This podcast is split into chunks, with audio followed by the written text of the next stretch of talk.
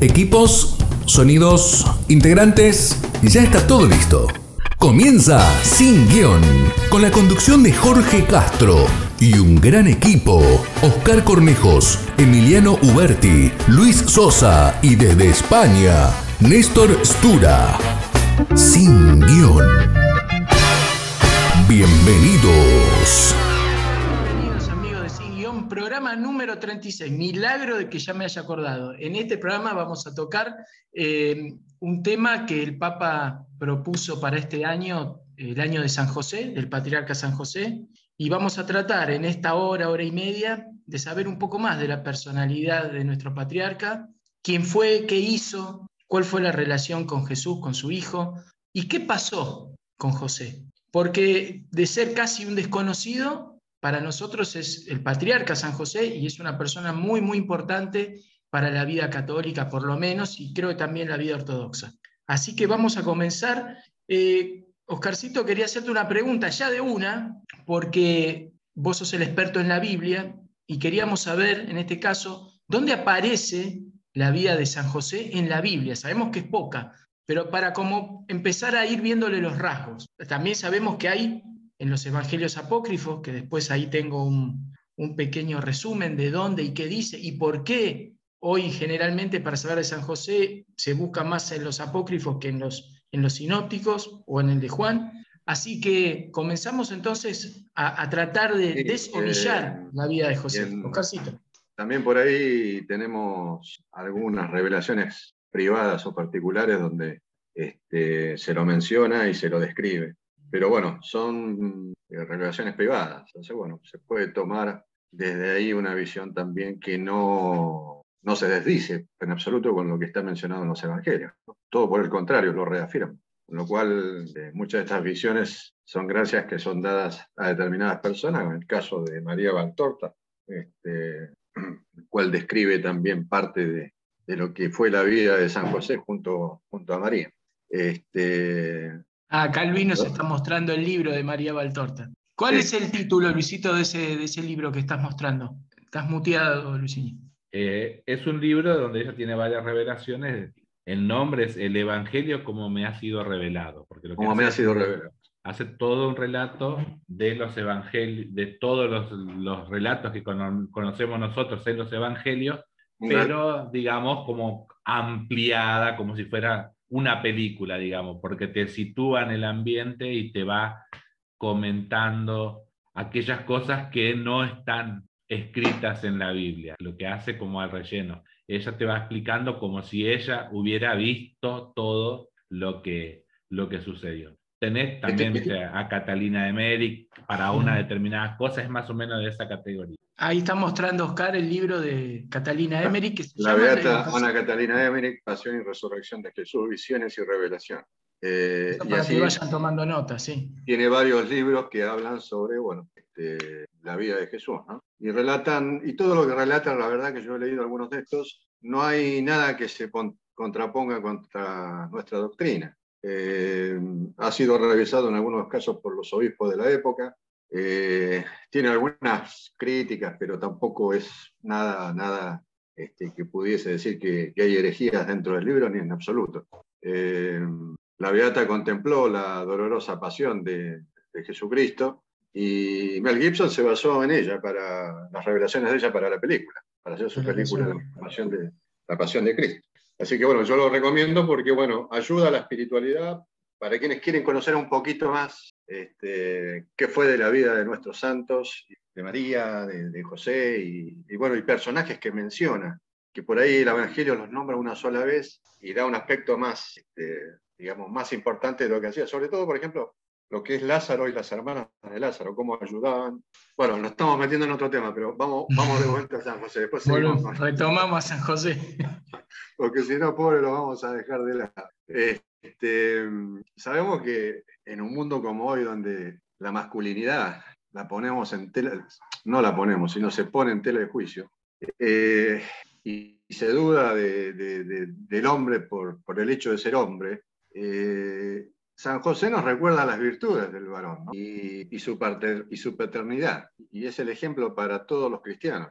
No en vano, este, San José es el patrono universal de la iglesia. Yo empezaría por ahí.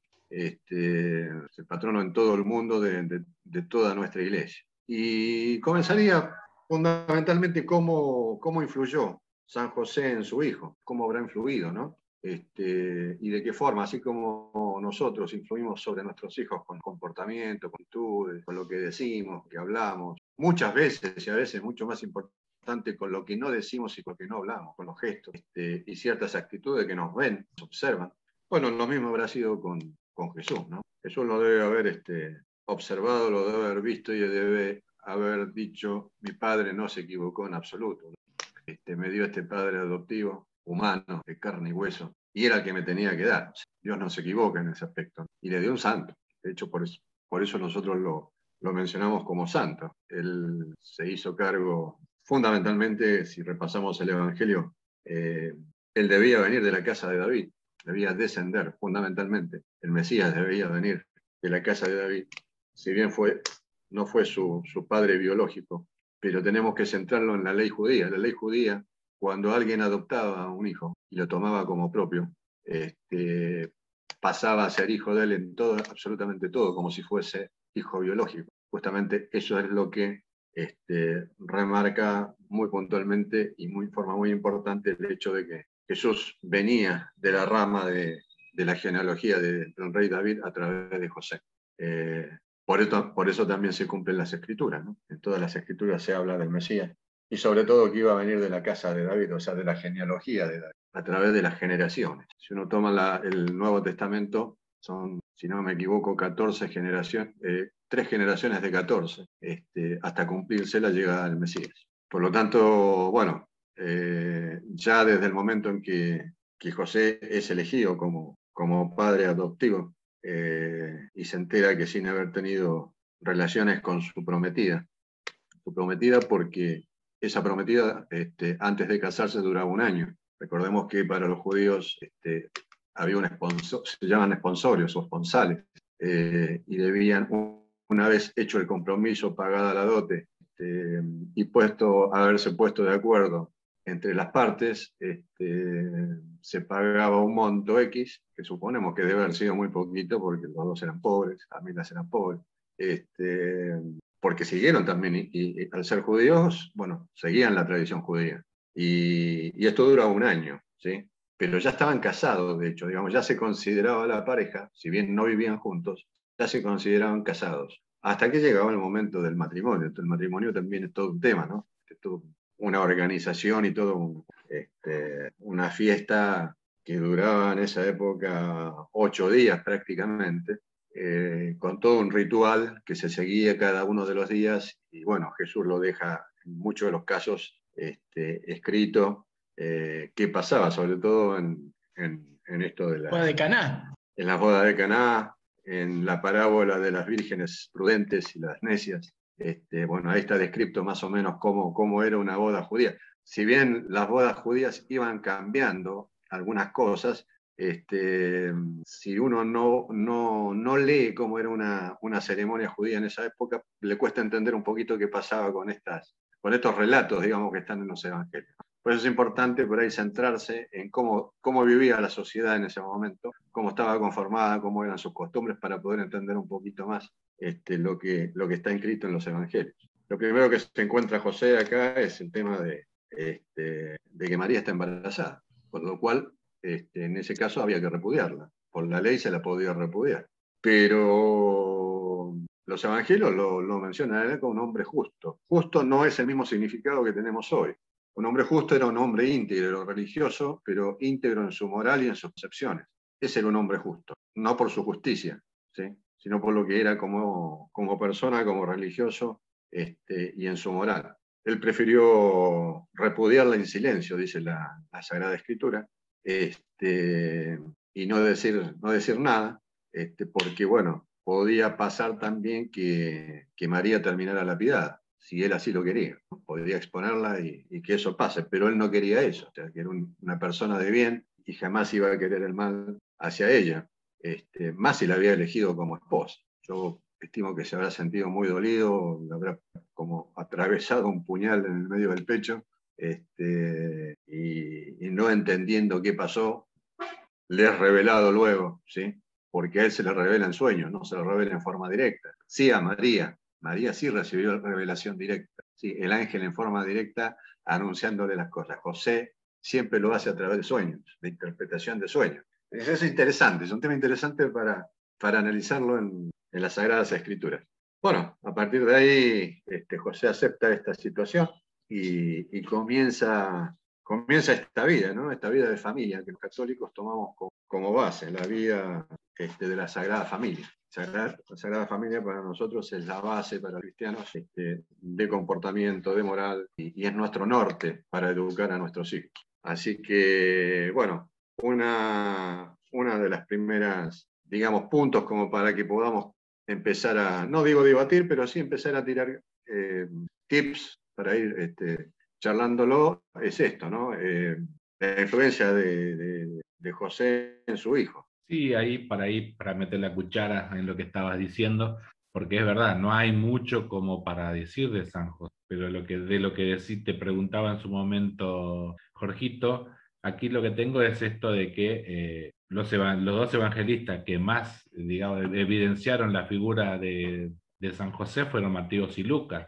Si bien tienen poco, pero son los que más hacen referencia a nuestro santo. Y este año que el Padre convocó a, esta, a este año especial por San José con esta carta apostólica, la Patris Corde, para él es muy significativa también. Recordemos que él era muy devoto de San José y es, es en, la, en la parroquia de San José de Flores donde él recibe así como esta monición o esta, este mensaje del Señor de el llamado al sacerdocio, donde él cambia radicalmente todo lo que era su vida, digamos, laica, para pasar a dedicarse completamente a, a la vida religiosa, al sacerdocio y hoy a dirigir la barca de Pedro. Agregar mucho más sobre lo que vos dijiste, casi que no, no podemos eh, agregar más porque los evangelistas no nos proveen de mucho, pero sí es eh, ahondar en esos aspectos que decís vos de la vida de San José, ¿no? en, esa,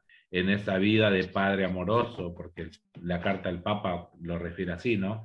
que era un padre amado, tierno y obediente. Y no cabe duda, porque hay que, de, la figura de San José me llama la atención esto de la docilidad también, ¿no? recibe el mensaje de, como bien decía vos, tu esposa, si bien no estaban casados, pero ya era su esposa por esto de los esponsales, está esperando un hijo y del Espíritu Santo. Era algo como que no te entra en, en la cabeza, pero me llama esto, ¿no? ¿Qué espiritualidad que tenía este hombre para entender estas cosas de Dios, ¿no? Claro, vos fíjate que tenía la duda frente a su esposa, por lo que había pasado, el cuidado de un niño que no era de su sangre, ¿sí?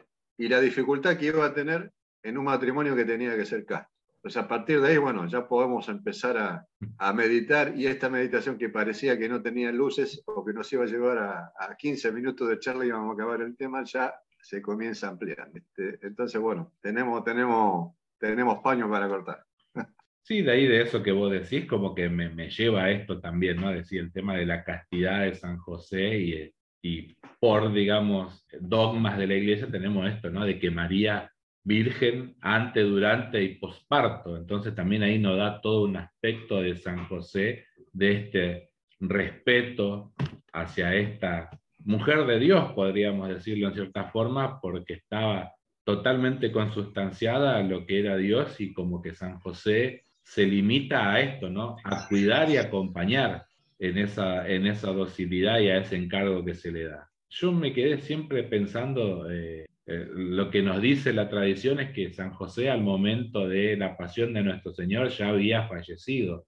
Otra de las formas que, también se conoce a San José es esto de, hay una, como una advocación de San José de la Buena Muerte, ¿no? Porque eh, San José se cree, por la tradición nos dice, que ha muerto en, en, la mejor, de la mejor forma. En los brazos de, Jesús y de María. ¿Quién no quisiera morir ahí, ¿no? En esa paz y en esa compañía de Jesús y de María. Yo siempre me quedé pensando en la pasión. Tal vez hubiese sido muy diferente, ¿no? Porque María, por el solo hecho de ser mujer, como que iba acompañando, ya tenía toda una formación catequética de treinta y pico de años, de 33 años, entendiendo la voluntad de Dios en lo que pedía por su hijo, para su hijo. San José como que no entendía, pero acompañaba también.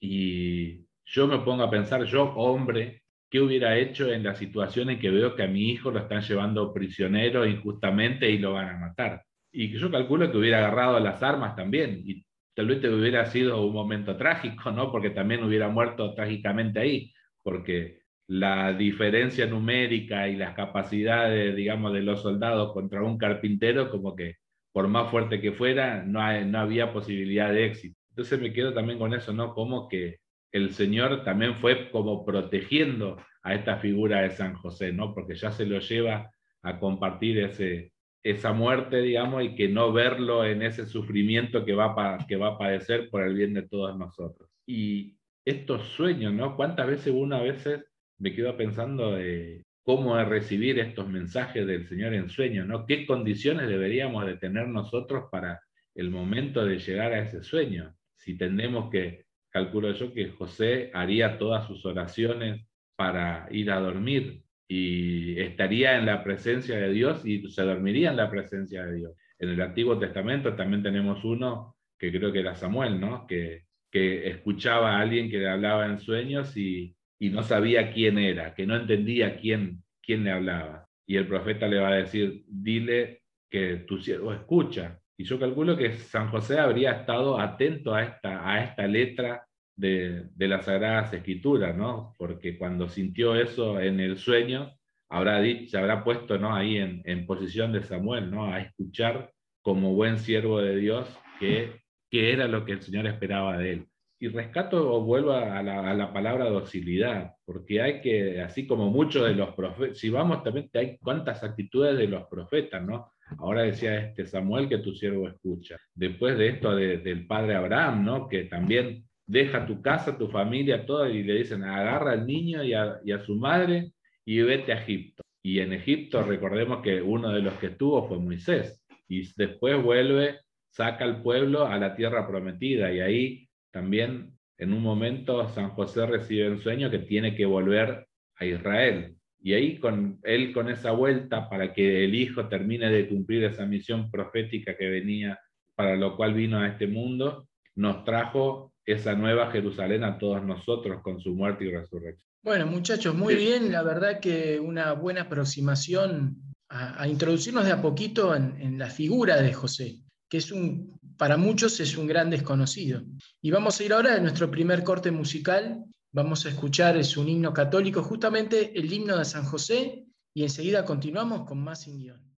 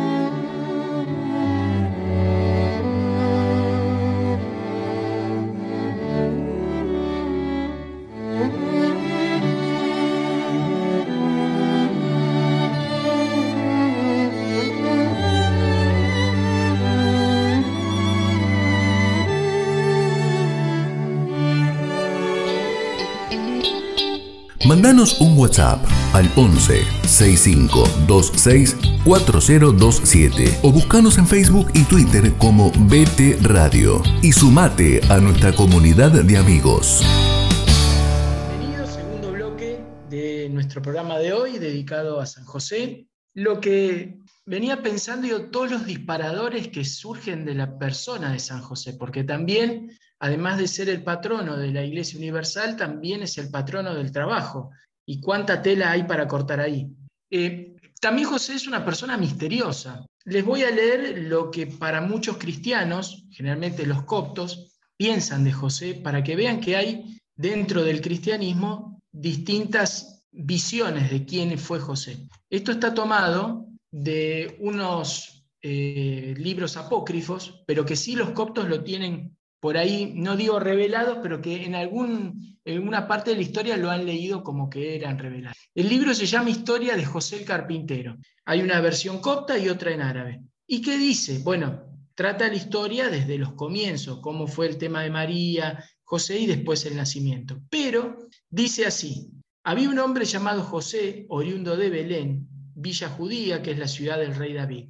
Estaba muy impuesto en la sabiduría y en su oficio de carpintero. Este hombre, José, se unió en santo matrimonio a una mujer que le dio hijos e hijas, cuatro varones y dos hembras, cuyos nombres eran Judas y Josetos, Santiago y Simón. Esto es lo que cita Marcos, ¿no? Después hace una, un paralelismo. Y sus hijas se llamaban Licia y Lidia. José había enviudado un año después de lo cual, y teniendo 90 y menos que 90 años, le es entregada por el templo en régimen de tutela a la niña María, de apenas 12 años. Y habiendo alcanzado los 92 y María los 14, vería nacer a Jesús en Belén, en una gruta cercana a la tumba de Raquel, esposa del patriarca Jacob. Fíjense que esta historia nosotros no la escuchamos nunca. Sin embargo, hay cristianos que todavía eso, no sé en este momento, pero que en su momento sí lo aceptaron, como los coptos, los que viven en Egipto. Con lo cual es otra imagen de Jesús, perdón, de José. Un José viejo, entrado en años, no, dice menos de 90, con cuatro hijos, con viudo, y nosotros en los evangelios en, en ningún momento dice que es viudo. Generan cosas dudas porque tampoco dice que si es soltero, uno podría inferir eso, pero no lo sabemos. Generalmente a José lo hacemos como una persona de entre veintipico y treinta años, por lo menos la imaginería es así. No sabemos tampoco cuántos años tenía. Y acá surgen un montón de dudas. Por ejemplo, si él hubiera tenido, a ver, hay a favor y en contra, ¿no? Lógicamente. Eh, José, las partes que se muestra con Jesús, en ningún momento aparecen más hijos. Muchos protestantes que han leído los evangelios apócrifos, entonces te van a decir que Jesús tuvo más hermanos. Ahora, si nosotros nos llevamos por los evangelios, los cuatro evangelios, vamos a ver que se puede demostrar que Jesús no tuvo hermanos de sangre, sino que eran familiares, porque le podemos encontrar a cada, a cada hermano que en teoría figura ahí un padre y una madre. Pero ¿qué pasa? Cuando la, figura de José, en ningún momento José, una vez que nace Jesús, se lo vuelve a por lo menos en lo que, en lo que yo he leído de los evangelios, vuelve a aparecer hasta, calculamos, los 12 años de Jesús, que es el momento en que el chico judío realiza el bar mitzvah, que es decir, bueno, a partir de ahora yo también soy responsable por mis pecados, eso es lo que de alguna manera es el bar mitzvah. Se hace adulto en la fe. Lo vemos ahí y después desaparece. Ahora, en esa, en esa parte del Evangelio solo aparece Jesús, María y José, no aparecen ningún otro hijo. Después acá dice que era una persona inteligente. Nosotros sabemos que era una persona de origen humilde y que siguió siendo humilde a pesar de ser el padre del Mesías. ¿Por qué? Porque cuando ellos se presentan a llevar la ofrenda en el templo, no llevan un cordero, llevan dos pichones de paloma, que era justamente la ofrenda de las personas que no tenían un gran pasar económico. Sabemos entonces de, de esa pobreza. Entonces, también eh, Oscar dice algo que es fundamental. José, para que se cumpliera así tal como María es figura de Eva, en cuanto a Eva fue la que tomó esa manzana y después se la pasa con Adán, el matrimonio de la Sagrada Familia tenía que ser ejemplo antes de la caída. No podía ser igual a Adán y Eva. Con lo cual estamos pensando que José debería haber sido casto, así como Adán y Eva en forma original Dios lo crea, porque tenían que ser lo contrapuesto.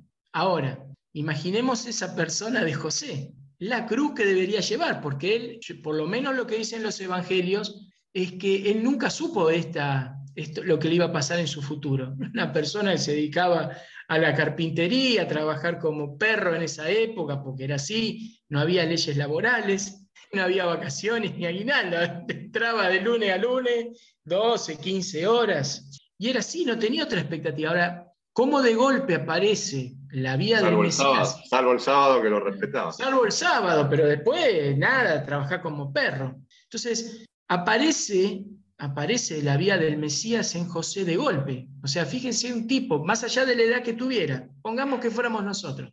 Hoy estamos acá tranquilos y un día en un sueño viene un ángel y dice, ¿saben qué muchachos? Esto cambió todo. ¿Qué hacemos nosotros? Y además, ¿de qué manera? Porque no dice, no es que, que baja como José Smith a los mormones y le dice, ¿sabes qué? Vos sos el último, andá a traducir las planchas, vas a tener 80 mujeres, el cielo garantizado y, infinidad de, relaciones sexuales, te va a ir bien en lo económico, no. Lo que le dijo es, así parafraseando en criollo, ¿no? Flaco, hacete cargo de todo esto.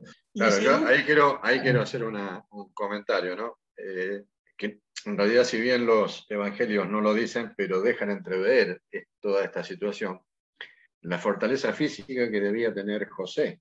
Y, sí. y esa fortaleza física solamente te la va a dar en una persona de, edad joven, También, joven avanzada. Este, caminar 200 kilómetros por el desierto no era para cualquiera. Este, solamente lo podía, lo podía hacer una persona joven. Eh, muchos de los patriarcas que ya estaban avanzados en edad tenían mucha familia y muchos hijos que ayudaban a los quehaceres, por lo tanto el patriarca tampoco ya necesitaba a esa, a esa altura demasiado esfuerzo. Y nunca se habla de eso. Entonces de eso no se habla. Entonces, bueno, eh, digamos así como se dice, ¿por qué? Porque justamente por lo que vos decís, en, nuestro, en los evangelios apócrifos o, en algunos libros, que la mayoría de, de, las este, sectas o religiones que han querido atacar a la iglesia eh, lo hacen por este lado, ¿no? Por el lado de San José, este, no fue casto, que, que, era una persona de 80, 90 años, este, que tuvo más hijos con María. Eh, bueno, pero, una, una, postilla. ¿Por qué?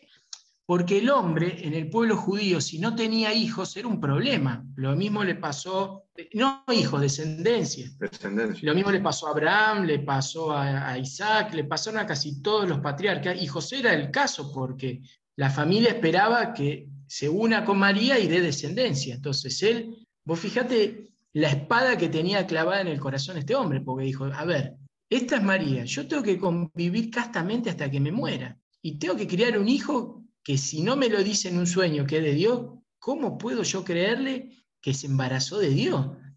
Imagínate ah. hoy que nosotros lo pensamos en la cabeza de este hombre de hace dos mil años, ¿qué cosas le pasarían, pobre? O sea, si no hubiera sido por una revelación, José no sé qué hubiera hecho. Va, no y Ahí, ahí que con esto que decía me llevaste a pensar en esto, ¿no? En todos esos que, que nombraste, otros patriarcas, la misma, podemos hacer este paralelismo, ¿no? En todos esos casos siempre el que le da la descendencia es Dios, por una acción de Dios. Así fue con Sara, con Isabel, con demás otros, ¿no? Que en la ancianidad, digamos, por ahí yo creo que puede venir este, este imaginario de, de los evangelios apócrifos, ¿no? Que por haber, digamos, ya en la historia a los adultos como que le daba un hijo Dios, digamos, se creerá que, que Jesús vino a cumplirle esa parte de la promesa a José. Pero me, quedé con esa relación, ¿no? Cómo interviene Dios eh, con los grandes patriarcas que tuvo la iglesia desde el Antiguo Testamento, siempre con esa, ¿no? Con ese darle una descendencia. El rescato como eso no lo había pensado hasta este momento que lo, que lo trajiste vos ahí como dato. Además que una cosa, las personas en esa época, yo por eso discrepo con el Evangelio apócrifo, con el libro apócrifo, porque ellos están hablando de como que, como en el momento de la crucifixión, pues después sigue el texto, pero no viene al caso, José no estaba, entonces estamos hablando de una persona de más de 100 años, cuando en general ya para esa época El hombre pasó de vivir muchos años a, ser, a vivir nada. El hombre en esa época, con las enfermedades que había, con el trabajo a destajo que había, si vivía más de 40, 50 años era un regalo. No había mucha. El, sacerdote o la gente del templo, ¿por qué vivía más? Porque el trabajo no era agotador. Entonces vivía, hasta era más acomodado, digamos, pero la persona del llano no vivía muchos años. Había muchas enfermedades también y el trabajo así te, te liquidaba. Por eso yo no creo que haya sido de una persona de 120 años. Tampoco María que tuviera 12, porque antiguamente, y yo lo, esto, lo he vivido sin ser judío, antiguamente nuestras abuelas, bisabuelas eran prometidas o se casaban con personas mucho mayores. Era una costumbre, sobre todo italiana, no sé si española, pero italiana sí, porque yo tengo tatarabuelas y bisabuelas que se han casado con 16 años con un hombre de 40, por ejemplo. Era algo medio normal más en esta, en esta causa, ¿no? En, no, medio no, era, era normal. Era normal, era normal. Por ejemplo, José también aparece en el Corán, pero no es muy agradable lo que dice el Corán de José, porque lo, lo deja de lado, digamos. Y también es importante, bueno, hay otro evangelio, otro, perdón, sigo con los evangelios, hay otro libro que nos cuenta cómo eh, fue elegido José para ser el, esposo de María. ¿no? Nos dice, a ver, quiero ver el libro, cuál es. Con la vara floreciente. Con la vara, el protoevangelio, ahí está, el protoevangelio. Eh, la solución era esto, Zacarías dice, sale y reúne a todos los viudos del pueblo, que venga cada cual con una vara, y de aquel sobre quien el Señor haga una vara portentosa, de ese será mujer. Salieron los heraldos y se portó a la región de Judea, y al sonar la trompeta todos acudieron. José, dejando su hacha, se unió a ellos y una vez que se juntaron todos, tomaron cada uno una vara y la pusieron en camino en busca del sumo sacerdote. Este tomó las varas, penetró en el templo y se puso a orar. Y terminado eh, que hubo su plegaria, tomó de nuevo las varas y salió y se las entregó. Pero no apareció señal ninguna en ellas. Más, al coger José la última, he aquí que salió una paloma de ella y se puso a volar sobre su cabeza. Entonces el sacerdote dijo, a ti te ha cabido en suerte recibir bajo tu custodia a la Virgen del Señor. Decir virgen en esa época no era normal. Por eso, y acá también habla sobre los viudos. Es otro, otro libro apócrifo que habla sobre los viudos. O sea, había como una especie de costumbre apócrifa de, de nombrar Y digamos, María Valtorta en sus revelaciones lo que comenta sobre la historia de María, dice que María desde muy niña como que estaba el padre de María, digamos, era Joaquín, era sacerdote, era de la familia sacerdotal. Fue consagrada al templo. Fue consagrada al templo, al templo. Desde los siete años estaba en el templo. Cuando llega, digamos, a su adolescencia, eh, María como que no podía estar en el templo o debería ser prometida a una persona. Y decían que, bueno, por ser como se movían, vos, Jorge, capaz que me puedes decir mejor, la religión judía como era en ese momento, era que eh, la familia de María también pertenecía a la tribu de David, por lo cual ella debía ser desposada por alguien de la familia de David, y a los que se convocan para ser su esposo son a los viudos y a los solteros de la tribu de David, y entre todos estos a José. Y ahí está lo que decía. muchachos, vamos, vamos, vamos a este punto. Es, bueno comparar entonces, porque estamos hablando de María Virgen, pre, durante y posparto, y José, lo estamos, estamos diciendo que es virgen y casto. Entonces, la pregunta sería la siguiente, ¿esto es así el modelo de la Sagrada Familia que va al revés como contraparte de lo que fue la familia, la primer familia? ¿Es así o es un delirio esto? Amigos de Sin Guión, nos vamos ahora a nuestro segundo corte y vamos a escuchar de Mechi Ruiz Luque, Canción a San José, y enseguida continuamos con más Sin Guión.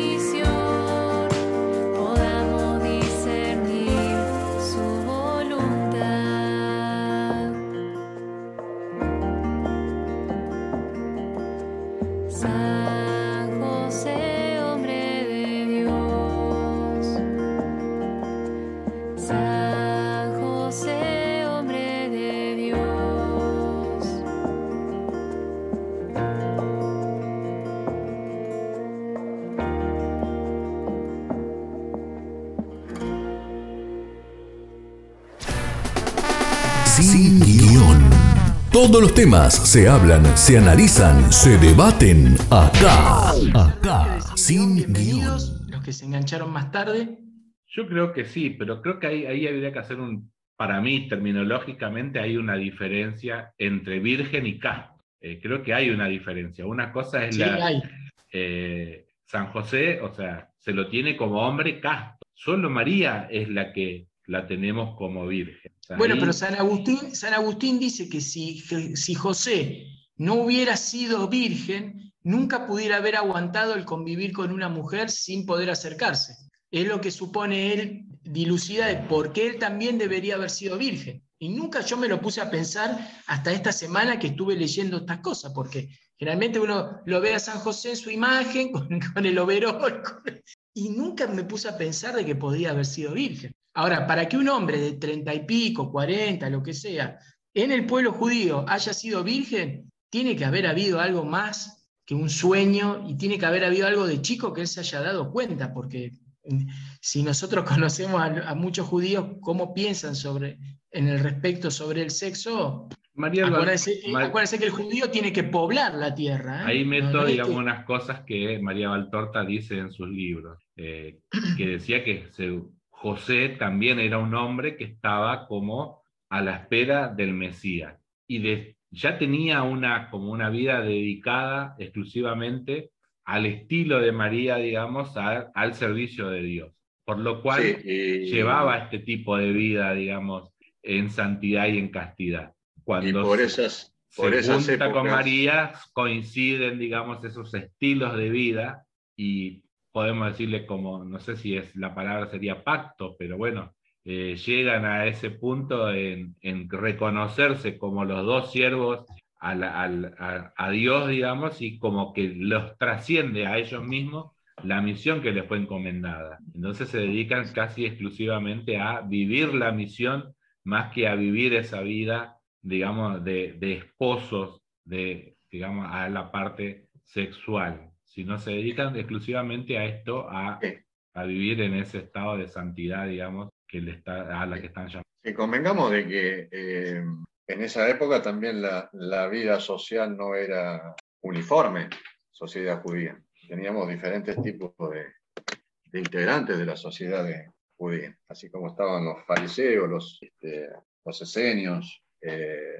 los celotes. Eh, de esta época también datan, o un poquito antes, ya las primeras comunidades judías que eran ascetas. Este, las que se fueron a vivir en, este, por el lado de donde se encontraron los rollos del Mar Muerto, ¿no? En. Entonces, había dentro de la, este, toda una movida también de, de ascetas este, que practicaban también la, la castidad. Por lo tanto, bueno, no era totalmente, digamos, en una forma completamente uniforme eh, este pensamiento, que sí es cierto, este, que el judío tiene que, que po- poblar la tierra, se tiene que casar, tiene que tener hijos, este, y que no lo, estoy hablando de esta época, ¿no? Y que no lo hiciese así, este, no era bien visto, realmente no era bien visto. Eh, y sobre todo la mujer que no podía tener hijos. Siempre se le achacaba a la mujer que no podía tener hijos. Probablemente haya sido muchos hombres que no podían tener hijos. Este, la cual, este, digamos, eran estériles los hombres, no las mujeres, pero como no se podía comprobar, el problema era la mujer. Entonces, este, bueno, y era todo un tema para la mujer, ¿no? De hecho, eh, en, en el Evangelio eh, hay una parte donde creo que es eh, la prima de María, que, que Isabel. Dios- Isabel, que le dice en, en- en la oración que hace, dice, bueno, Dios ha, ha venido y me ha sacado la afrenta. O sea, el hecho de no quedar embarazada y no tener hijos era una afrenta, una vergüenza. Este, y bueno, ahora podía gritarle al mundo que sí iba a quedar embarazada, que sí iba a poder tener un hijo y que sí iba a cumplir con su papel de mujer, porque el papel de la mujer hasta el día de hoy también en la sociedad judía es que la mujer tenga hijos y se dedique al cuidado de los hijos. ¿sí? Mayoritariamente quienes son practicantes son quienes van por el lado de, este, no digo, judía. no digo el sionismo, que es otra cosa, ¿no? Este, pero porque ahí tenés eh, creyentes, no creyentes, y está mezclada la cosa. Digo, toda la parte religiosa, toda la parte más, más, más ortodoxa o, o por ahí un poquito menos ortodoxa, pero que cumple con las normas religiosas este, judías. Así que, bueno, eh, también la imagen de, masculinidad, digamos, eh, violenta que hace hoy la sociedad de, la fortaleza física del hombre, ya no es valorada como una virtud. Y, para esa época sí era valorada como una virtud porque había que ser fuerte. Era la imagen que se le tenía que dar al niño. Este, y este es un tema para debatir también, si esto está bien o está mal. Que nuestros hijos no vean esa, esa virilidad, digamos, eh, bien entendida. Eh, y Además se- había poco trabajo de oficina, Oscarcito también. Claro, bueno. Era todo el laburo de, de- de lomo.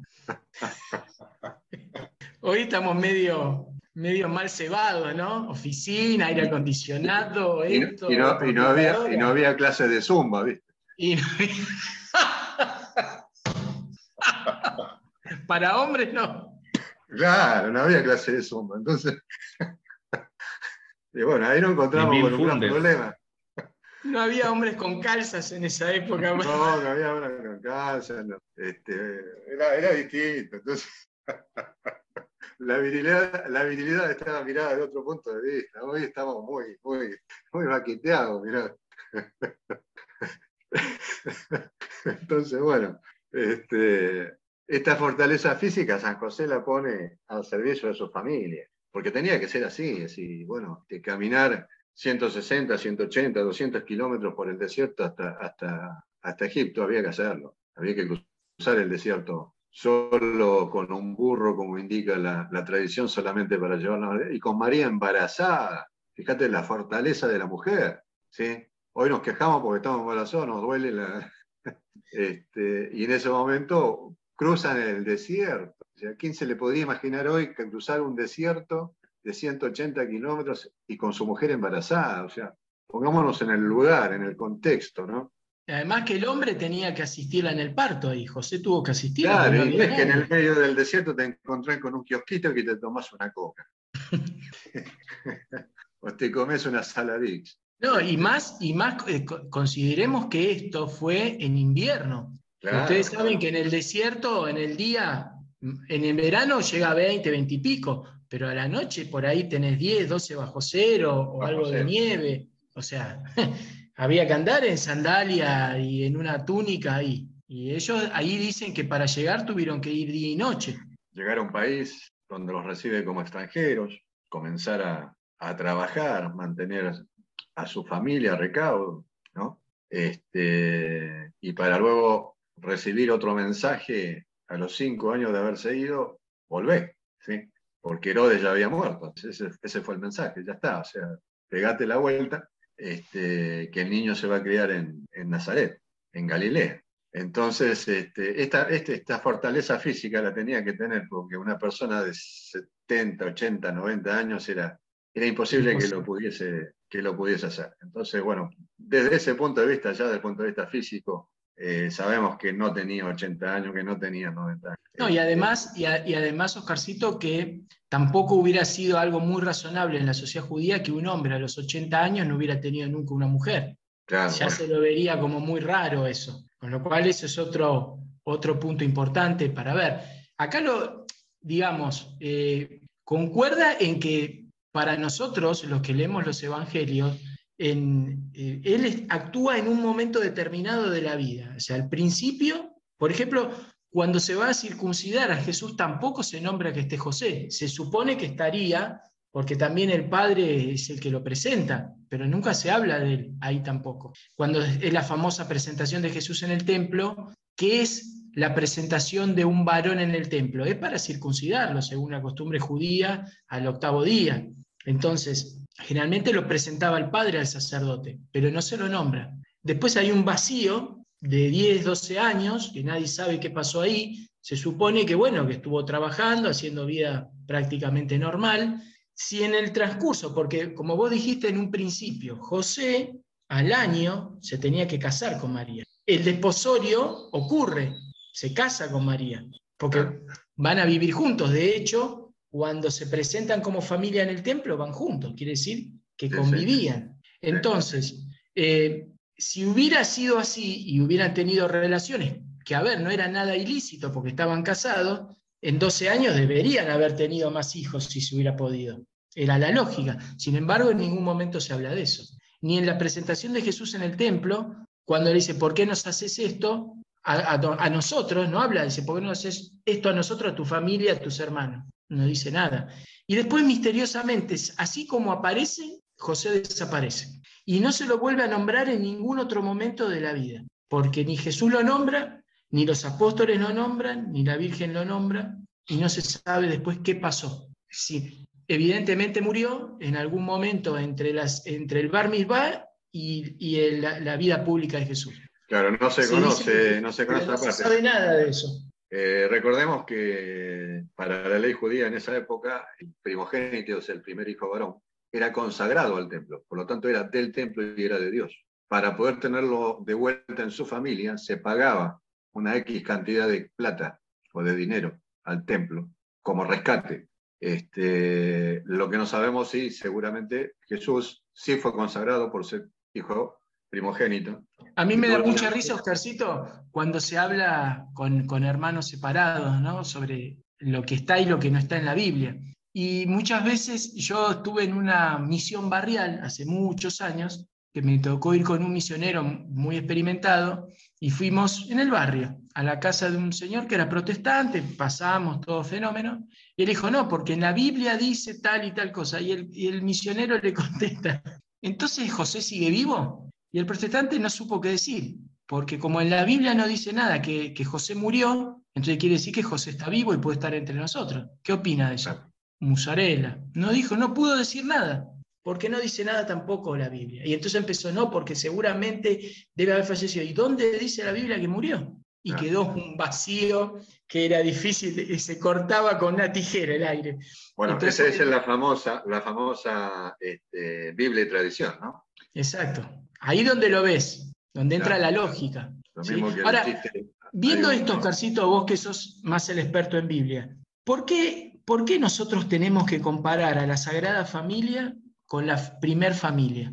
Porque la primer familia fue Eva, que se dejó tentar, y a su vez se tentó también Adán. Tuvieron un primer hijo que fue asesino, y después tuvieron un montón de hijos. Y si vemos la contrapartida, es José Casto, sabemos que fue seguro, Virgen no sé, pero como dice San Pero- Agustín, Claro, probamos lo que pasa es que, bueno, hay enormes diferencias. No olvidemos que nosotros creemos en un dogma de fe que es la encarnación de, de Cristo en el seno de María. O sea, ese misterio es, digamos, el misterio de los misterios. Que la divinidad, este, que Dios se haya encarnado en un hombre para venir a la tierra, lo haya hecho en, en la matriz de una mujer, eh, bueno, es, digamos, no entra en la cabeza. No, no entra en la cabeza y es el misterio de los misterios, o sea, es el sumo del, digamos, meditar en eso y reflexionar en eso nos puede llevar la eternidad. Este, entonces, eh, justamente es la base de nuestra fe, así que el Hijo de Dios, que Dios, hecho hombre, se encarnó en María eh, y no, debías, no debía ser otra que, este, que una mujer que fuera virgen, eh, y en todo sentido, ¿no? en el hecho de que sea pura, casta, no podía nacer de una persona complicada, justamente por eso, por lo que estás mencionando vos al inicio del Génesis. Ah, bueno, pero Oscarcito, tengo una duda acá para vos también, Luisito. Si María nació como nació, ¿quiere decir que hubo un linaje que terminó en la madre de María de la misma manera? ¿O María fue algo especial de padres normales? Buenísimo, vamos a nuestro tercer corte musical. Vamos a escuchar de Felipe Gómez José Carpintero y enseguida continuamos con más sin guion. No se vayan, enseguida volvemos.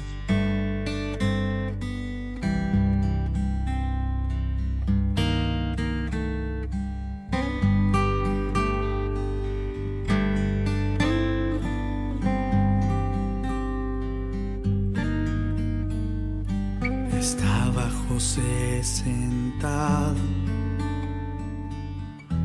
una cruz.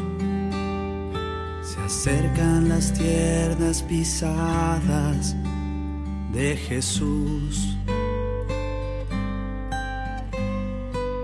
Como una mariposa revolotea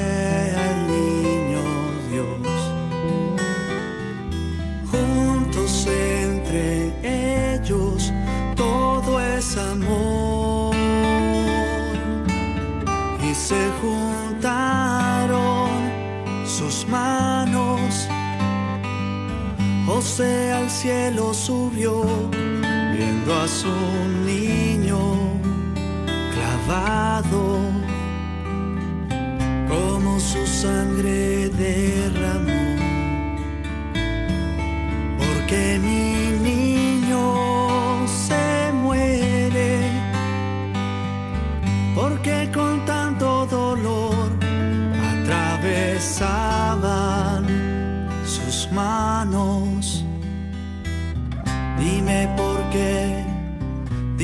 dime por qué mi Dios.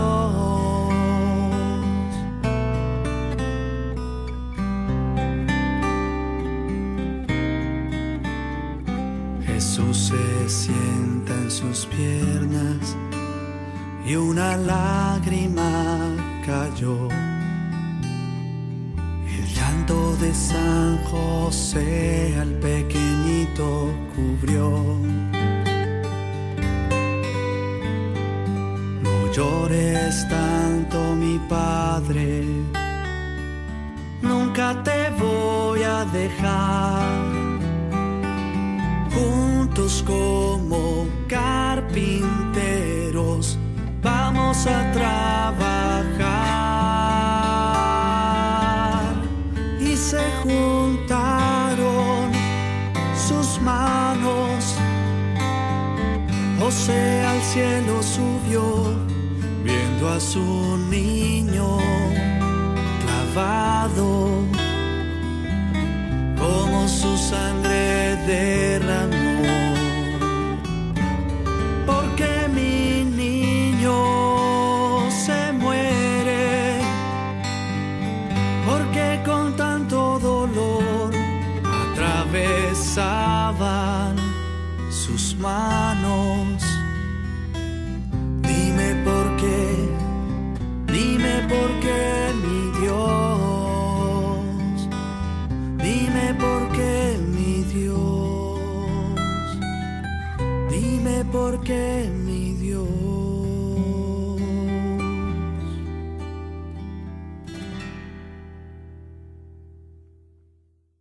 María fue una, o sea, los padres de María son muy normales para mi modo de ver. La tradición y en los evangelios ni en el Antiguo Testamento tenemos nada, por lo menos yo no conozco que haya algo escrito sobre eso. Lo que sí tenemos, digamos, como conocimiento es que María fue preservada del pecado original. Más allá, digamos, de, de la, la- cómo fue concebida María, ella fue preservada del pecado original. En lo que nos dice, esto siempre teniendo en cuenta lo que nos dice la tradición de la iglesia, que en mérito a lo que iba a ser, ¿no? Por ahí si querés meterla así como una camisita de once varas es preguntar si María hubiera dicho que no. ¿Sobre quién iría? Claro, so- sobre quién iría, pero María, digamos, que fue preservada, ¿en qué condición quedaría? O sea, si es para, para, para, es una Sí. gran pregunta. Si es para pensar, ¿eh? Si es para pensar, es una- Vamos. Es una gran, una gran pregunta esa. Sí, nunca lo había pensado. Eh, pero bueno, no- algo seguro que tenemos es esto de que como Dios es un eterno presente, obviamente sabía el final del cuento, ¿no? Si tú, como decimos siempre, ¿no? Si tenías el diario del lunes, todo es más fácil. Eh, él le No, da... lo interesante, lo interesante en esto, Luisito, que para los que nos escuchan, eh, es interesante por qué somos católicos, porque nosotros podemos reflexionar y hacernos preguntas sobre nuestra propia fe. Y más allá de que tengamos o no las respuestas, o que por ahí las respuestas no sean las, las más adecuadas, pero nosotros, Dios nos regaló también la, la razón para poder pensar nuestra fe. Eso, esto es muy interesante. Esto es una de las cuestiones por las cuales yo me hice católico, que yo podía reflexionar mi fe. No solamente decir, no, esto es así, se cerró, pim, pam, pum, ya está, no. Y lo que estamos haciendo es un simple ejercicio de razonar nuestra fe, de cosas que por ahí yo nunca escuché la pregunta que hizo Luis. Y ahora me puse a pensar, ¿y para qué es bueno esto? Para tener bien en claro las cosas, para que uno se fortalezca la fe. Porque si uno tiene una fe solamente de repetir de memoria y no piensa lo que está diciendo, la fe así como uno la repite es como la semilla que cayó en, entre las piedras. Sí, de golpe crece y así como crece, se la lleva el viento también. Y eso es lo que nos pasa, no, no, no ir al fondo.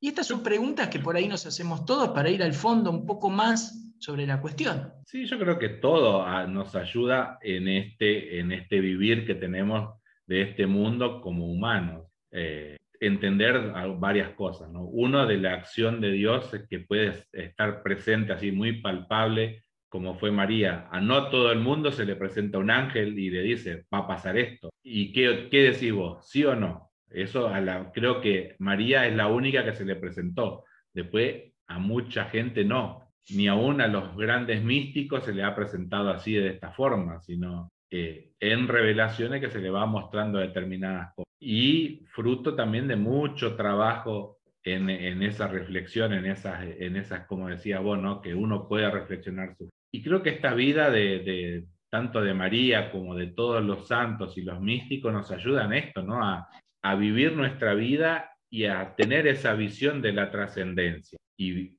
y ver que eso que es posible, ¿no? De que la acción de, de Dios en nuestra vida es muy posible y que como muchos otros santos, ¿no? Del calibre de María y de José, han tenido esta experiencia de, de poder transitar este mundo en, en virtudes heroicas, de, a- de modo heroico. No recuerdo qué, qué santo decía que hasta el más santo al menos peca siete veces en el día. Así que imaginémonos que eh, no es fácil, no es fácil vivir en este mundo. Y pensar y reflexionar estas cosas de la fe, lo que nos sirven es para esto, para afirmarnos en, en nuestra, en nuestra fe y no desfallecer, porque ver estas cosas también lo que nos hace es, es decir que es posible, que es posible ser santo y vivir. Y respecto a lo que decías de, de María, viene esto, ¿no? Es la nueva Eva, viene a restaurar toda la creación y viene a hacer todo como a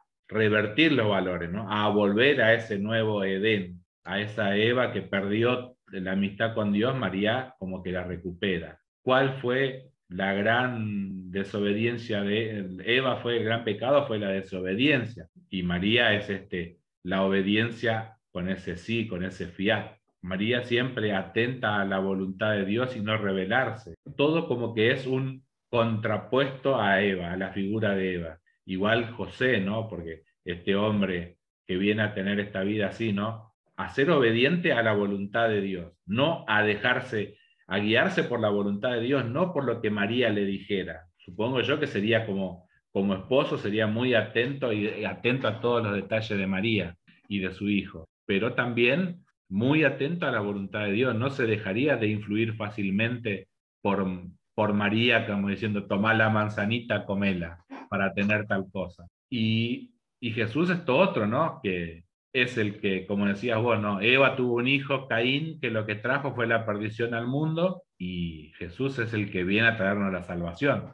Toda esa sagrada familia es el, el, el contrapuesto a esa primer familia. Lo que siempre me quedé preguntando es cómo será ese, ese, ese Edén, ¿no? Porque, digamos, eso es lo que todavía nos faltaría. Yo calculo que ese es el es de esto que veníamos viendo hasta hace, hasta hace un sábado atrás, ¿no? Esto de los novísimos, ¿no? Creo que cuando lleguemos a ese, a ese cielo, ese será el Edén. Calculo yo que, que estará la, la creación restaurada. Así que bueno, veremos a ver qué nos depara para ese momento y de ahí creo que veremos esto, ¿no? De, del mundo que nos espera, ese mundo futuro con esa creación restaurada por esta sagrada familia, donde tenemos... Amigos, hace, hace una, hace, no sé, pero un montón que no hacemos un corte musical porque la verdad que estaba bueno. No quise cortar, pero vamos a ir un pequeño cortecito y enseguida volvemos, vamos a escuchar de Jonathan Narváez, padre ejemplar, en honor a San José, y en, enseguida volvemos con más sin guion. Les dejo una preguntita para después.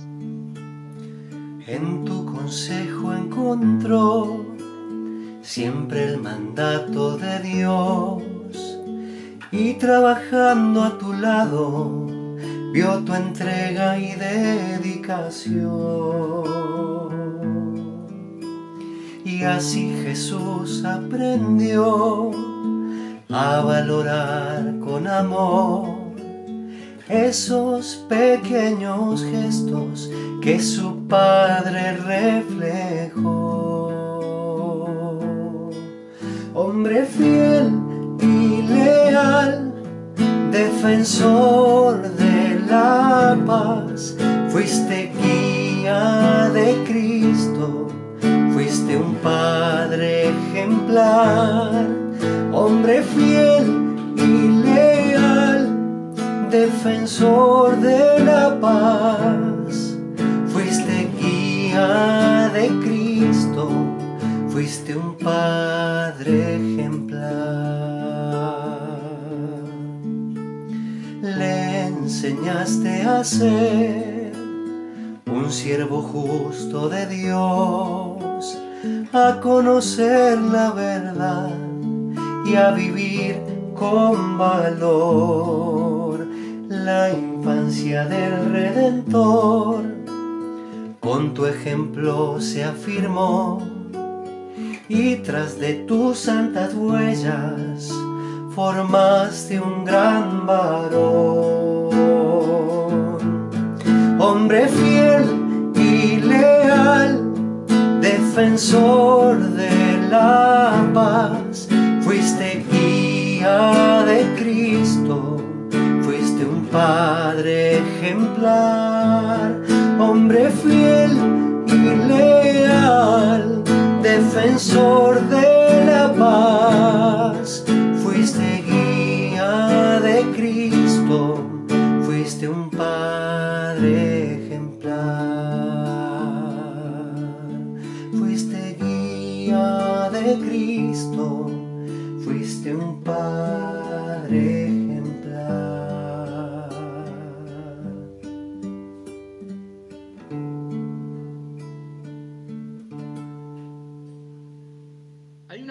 que quiero hacer para los tres. Si este es el modelo de la Sagrada Familia, ¿sí?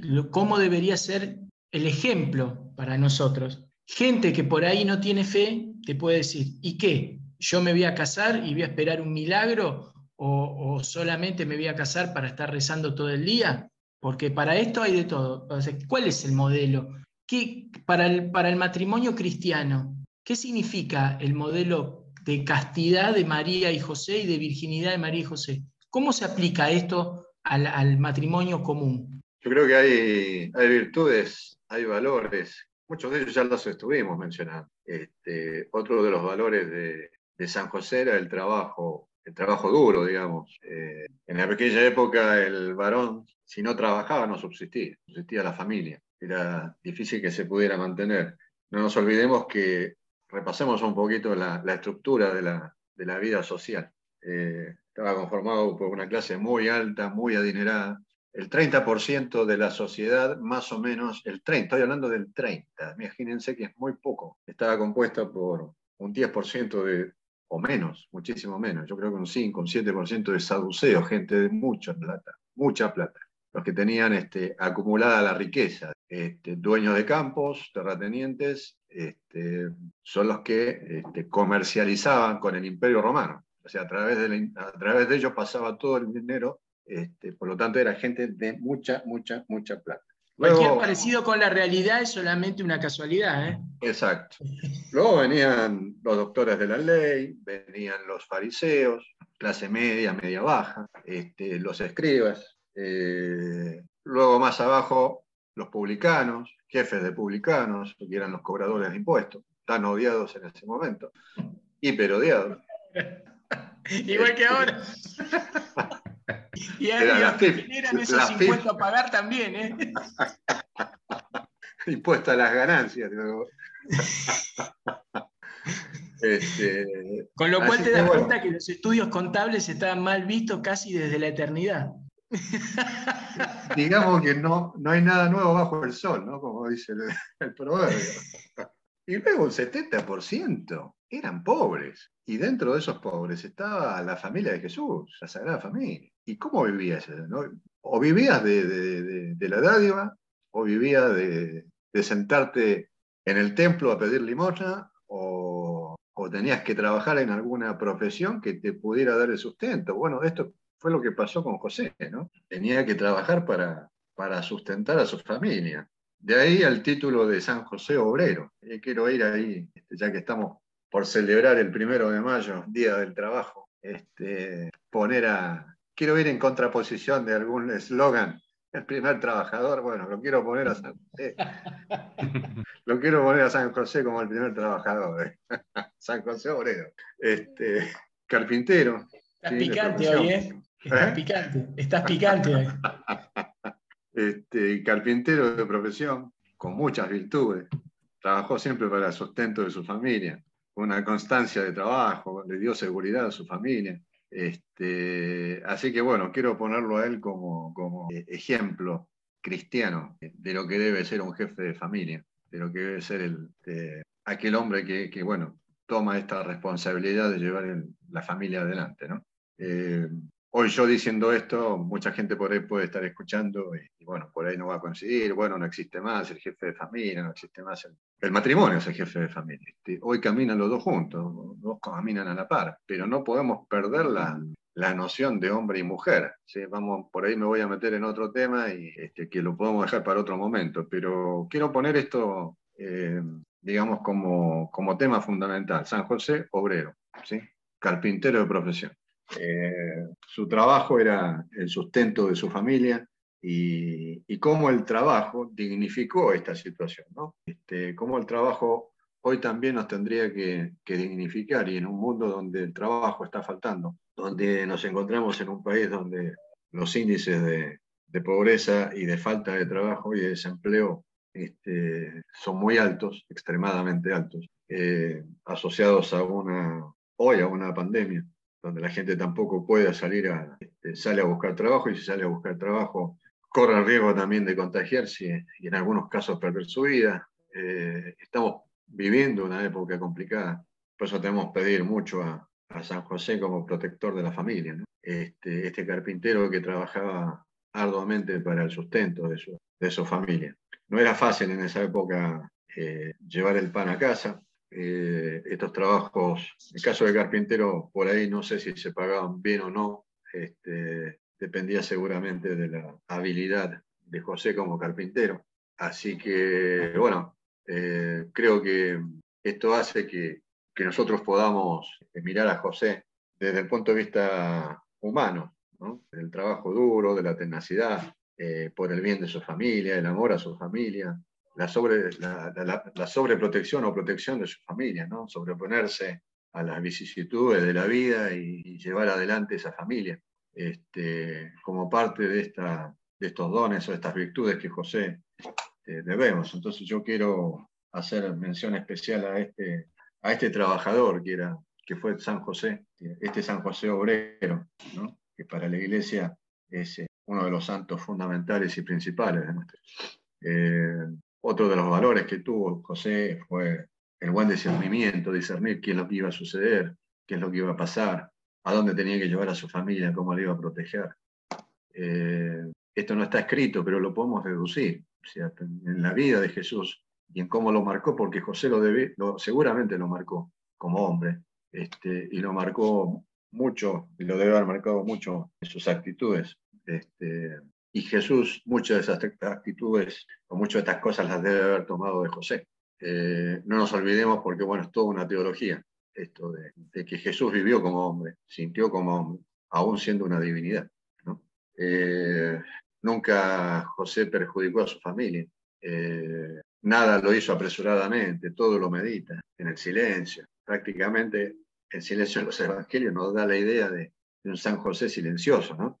Este, escuchando siempre lo que, lo que Dios le quería decir, pudiendo discernir de todo esto. ¿no? Porque siempre yo, me lo imagino a José discerniendo cada minuto de su vida, cada cosa que él, que él tenía que hacer, con prudencia, en silencio. Y, bueno, creo que tenía una relación muy estrecha con, con Dios. Eh, y Jesús tomó parte de eso. Estoy totalmente convencido que la parte humana de Jesús viene de San José. Por supuesto que también viene de María. ¿Visito?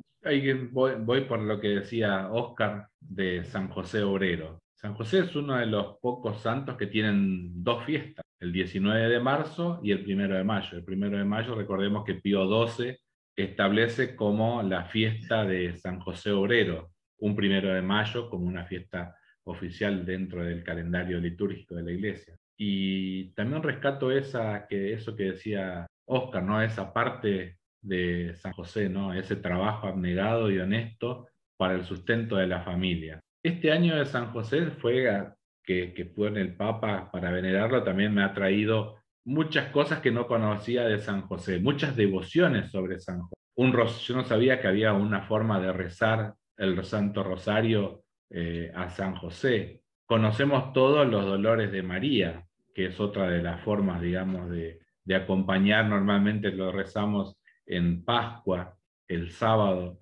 esperando, acompañando a María, rezamos los dolores de María. Y por ahí me llegó en esto que les comentaba del Rosario de San José, también que hay como misterios de San José, ¿no? Y, y me encantaron los, los nombres, ¿no? Pues describe ocho misterios y entre esos misterios pone el, como el primer, el primer misterio también el anuncio del ángel de lo que concebido en María es obra del Espíritu Santo. El segundo misterio, la búsqueda de posada en Belén. El tercer misterio, el nacimiento del niño Jesús en Belén. El cuarto misterio, la presentación del niño Jesús en el templo, ofreciendo un par de tórtolas y dos palomas. La, el quinto misterio, la huida a Egipto con Jesús y con María. El sexto misterio, la, el regreso de la, familia, la Sagrada Familia a Nazaret. El séptimo, Jesús perdido y hallado en el templo. Y el octavo, como la gloriosa muerte de, San José en los brazos de Jesús y de María. Estos misterios tienen solo siete, no como el tradicional rezo del rosario, que son ocho Ave María, sino que este tienen siete nada más, y como una oración tipo jaculatoria en cada, en cada pelotita. Y me, me, me gustó mucho esta, esto de contemplar a José de esta forma, porque como bien decíamos, otra hay muy poco escrito de San José y lo que me llamó la atención también es que no hay palabra de San José en la Biblia. Digamos, Zacarías cuando va a presentar en el templo a, a, Juan, tenemos por lo menos una palabra que dice, la, conocemos esto, su nombre es Juan, pero de, de San José no se sabe nada. O sea, se fue al templo, presentan en el templo a Jesús y solo hace mención esto de que presentan las tórtolas y dos palomas como indicaba la ley para los que eran de condición humilde. Claro. Ustedes piensen en esto.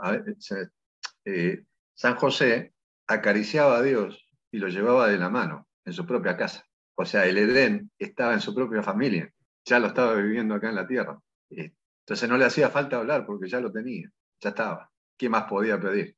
Entonces por eso probablemente no aparezcan los evangelios. Eso que acaba de decir, no sé, me, me, acaba de emocionar, hasta las lágrimas, estoy casi llorando en este momento. eh, porque la verdad Yo que nunca lo había escuchado, ¿eh? nunca lo había La escuchado. verdad que sí, me, me emocionaste, Oscar, con eso, porque la verdad que no, no lo pensé nunca. Y imaginármelo ahora a, a José en eso, ¿no? Que, que decís vos, ¿no? Tan tierno de llevar a Jesús no tomado de la mano. La verdad que me emocionaste. A las lágrimas me, eh, me emocionaste con eso. La verdad, bueno, vamos a hacer una, una pequeña pausita musical. Vamos a seguir con En honor a San José. Vamos a escuchar de Felipe Gómez La Casa del Pan y enseguida continuamos con más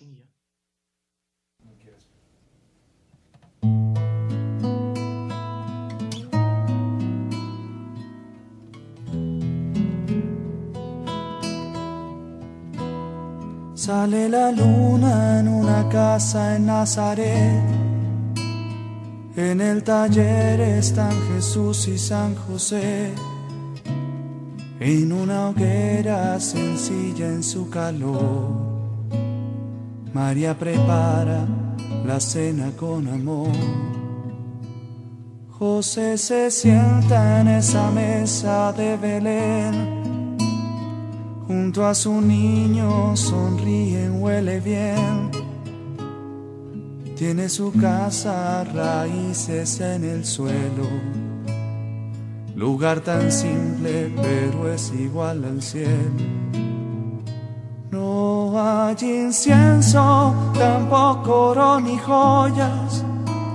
Pero hay madera, carbón y simples ollas que ni palacios, riquezas comparar, hoy se parecen a la vida de su hogar.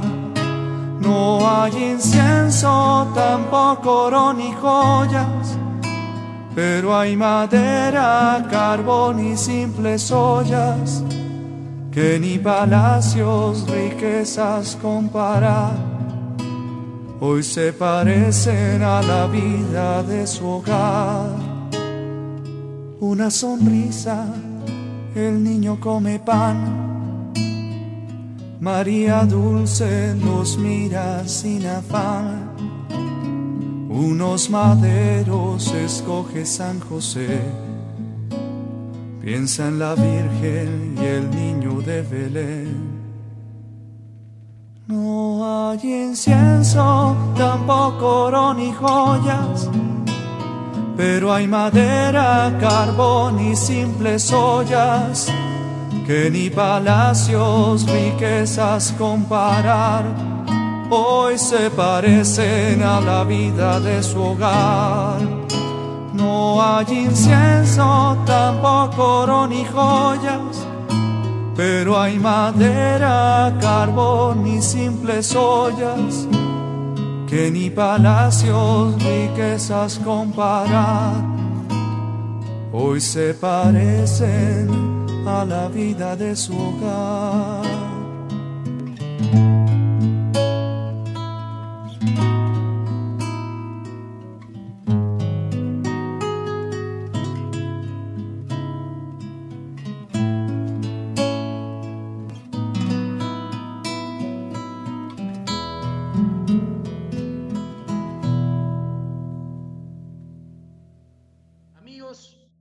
Llegando a nuestros últimos 15 minutos. Vamos a ir eh, dando algún redondeo, alguna idea que, se nos vaya, que nos haya quedado, que por ahí se nos surjan en estos minutos finales. Quería hacer esta pregunta también a, a ambos. Eh, ¿Por qué la iglesia, en este caso, le es tan importante la figura de San José, siendo el patrono de la iglesia un hombre que no fue sacerdote? Y que no aparece casi en ningún lado. ¿Por qué les parece que para la iglesia es tan importante? Yo desde lo que pienso, para mí que es muy importante por lo, porque, digamos, la iglesia no es la jerarquía. La iglesia somos todos y todos tenemos este sacerdocio bautismal para llevar la iglesia adelante. Y creo que en cierta forma San José es, fue uno más, digamos, de este gran número de fieles que constituimos lo que es la iglesia en sí. Por eso creo que es importante la figura de San José, porque no era sacerdote, pero estaba ahí sosteniendo la iglesia, al, inicio de la iglesia, podemos decir en cierta forma, al fundamento de la iglesia, formándolo como hombre, como todo, a lo que fue nuestro Señor Jesucristo. Así que creo que por eso es importante San José, porque tiene todos esos valores, ¿no? Que no es alguien que haya, no sé cómo decirlo, conducido de una forma jerárquica lo que es la iglesia, sino ahí, en el silencio, pacientemente y fundamentalmente con su rectitud de vida. Creo que eso es lo que tiene que marcar y eso, como nosotros como católicos, nos tiene que marcar para sostener y edificar la iglesia, tenemos que ser así, tal cual San José. Humildes, estar en silencio, pero un silencio activo, siempre con este que decía Oscar, ¿no? Con este San José obrero, siempre trabajar por el reino y sostener a la Sagrada Familia es sostener el reino. Así que creo que eso, por eso para mí es importante rescatarlo a San José. Oscarcito. Sí, menos mal que no había nada escrito de San José, o muy poco, porque bueno, una hora y media estamos hablando de San José. Va a ser una hora y media. Con Menos San. José debe estar contento, che, porque nadie habló tanto tiempo de él. Así que bueno, es una alegría de que podamos hablar tanto tiempo de San José. Este, no, sí, sí, sí, bueno, este, sí, yo creo que está, la iglesia es, es sabia, ¿sí? nuestros, nuestros patriarcas, nuestros, nuestros santos y, y- y el magisterio de la iglesia lo que nos ha dado a través de San José y, y ponerlo como, como faro, como guía de la familia. Yo creo que, que, bueno, debemos, debemos esos, esos valores eh, cultivarlos y, y seguir adelante como católicos, como cristianos, eh, poniendo a la Sagrada Familia delante de todo, ¿no? La familia, como la entendemos nosotros, debe, debe permanecer porque es, es, es parte de- del cristianismo. El cristianismo se generó así y, y bueno, este, así que bueno, la verdad que hablar de San José, yo pensé que me iba a costar bastante porque fuera de broma no hay mucho escrito sobre él, pero bueno, se ve que con el, con el andar este, vamos discerniendo y, bueno, nos van, el Espíritu nos va llevando por, por estos caminos donde podemos este, discernir entre todos eh, lo que sabemos y lo que intuimos ¿sí? De la vida de San José, porque bueno, está dado también por los evangelios y a veces, muchas veces, lo que no dice el Evangelio está implícito dentro del Evangelio. y eso es lo interesante del Evangelio y de las Sagradas Escrituras, poder discernir lo que no dicen palabras. ¿sí? Este, y ahí está, eh, creo yo, el, el leitmotiv de por qué tenemos que darle singular importancia también a la ciudad. Así que bueno, nada más y un lindo programa dedicado a, a nuestro patriarca, a nuestro santo de la Iglesia Universal, nuestro querido San José Obrero. Si me permite, me gustaría leer cuatro renglones del final Sí. de la carta de- del Papa que, de convocación a este año santo de San José, que me parece en cierta forma como casi un resumen de todo esto que hemos estado hace un rato, de, de hace un rato y largo hablando. Y dice en estos últimos cuatro renglones que hacia el final, no son los últimos, pero son, está al final. Jesús dijo, aprendan de mí que soy manso y humilde de corazón. Y ellos a su vez son ejemplo de vida a imitar. San Pablo exhortó explícitamente, vivan como imitadores míos. San José lo hizo a través de su elocuente silencio. Ante el ejemplo de tantos santos y santas, San Agustín se preguntó, ¿no podrás tú lo que estos y estas? Y así llegó a la conversión definitiva exclamando, tarde te amé, belleza tan antigua y tan nueva. Me pareció como una gran síntesis como para, para este momento, ¿no? Y que, porque hemos hablado de la influencia que han tenido los santos en nuestras vidas, que son ejemplos nuestros y al final de la carta el Papa los escribe, escribe estos, estos cuatro renglones que me- muy motivadores también. A mí, a modo, a modo de conclusión, todavía tengo muchas preguntas para hacerme, pero yo lo destacaría viendo que en este momento el matrimonio cristiano está tan mal visto, no solo desde los medios de comunicación y a través de películas y series, es, es- es- es muy triste eh, hoy decir, che, me caso, porque como lo pinta el mundo posmoderno, es, realmente casi un, eh, una locura ¿eh? hacerlo. Entonces, el, el modelo de, de José como hombre casado, cristiano, eso es lo que me ha llamado la atención, el dominio de sí mismo, eh, lo que nos cuesta a nosotros poder dominar nuestras pasiones, nuestros impulsos, nuestras pulsiones en determinados momentos, el respeto, el silencio, el dejar ser al otro, porque con María cuando hizo el fiat, hizo la voluntad de Dios en María y José como que quedó medio, ¿no? Si bien la conoce después, pero María tenía un objetivo en esta vida. Y, y después el respeto al hijo, porque si bien él sabía que no era su propio hijo, pero también lo era para la ley judía. ¿Y cómo tenía que educar a Dios? Son todas unas preguntas que, pobre la cabeza de José, lo que debe haber pensado, ¿no? Un tipo de laburo que de golpe le nace un hijo Dios y tiene que criar a Dios. ¿Qué, qué estamos hablando? Es inentendible. Entonces, cómo él, si bien le tenía que enseñar, pero al mismo tiempo respetaba sus tiempos, sus espacios, como un tipo que se mantuvo, no, no, no, no, no le aflora ese, una persona que no se guió solamente por los sentimientos y por las pasiones, ni tampoco por el corazón tanto, sino más bien por lo que él pudo razonar de lo que debía, debía hacer, debía cumplir esa voluntad rajatabla. ¿Cuántas cosas que nosotros podemos tomar para la vida propia de, de casados? Para aquellos que hoy no están casados, que se han divorciado, que se han separado, que se han vuelto a casar también.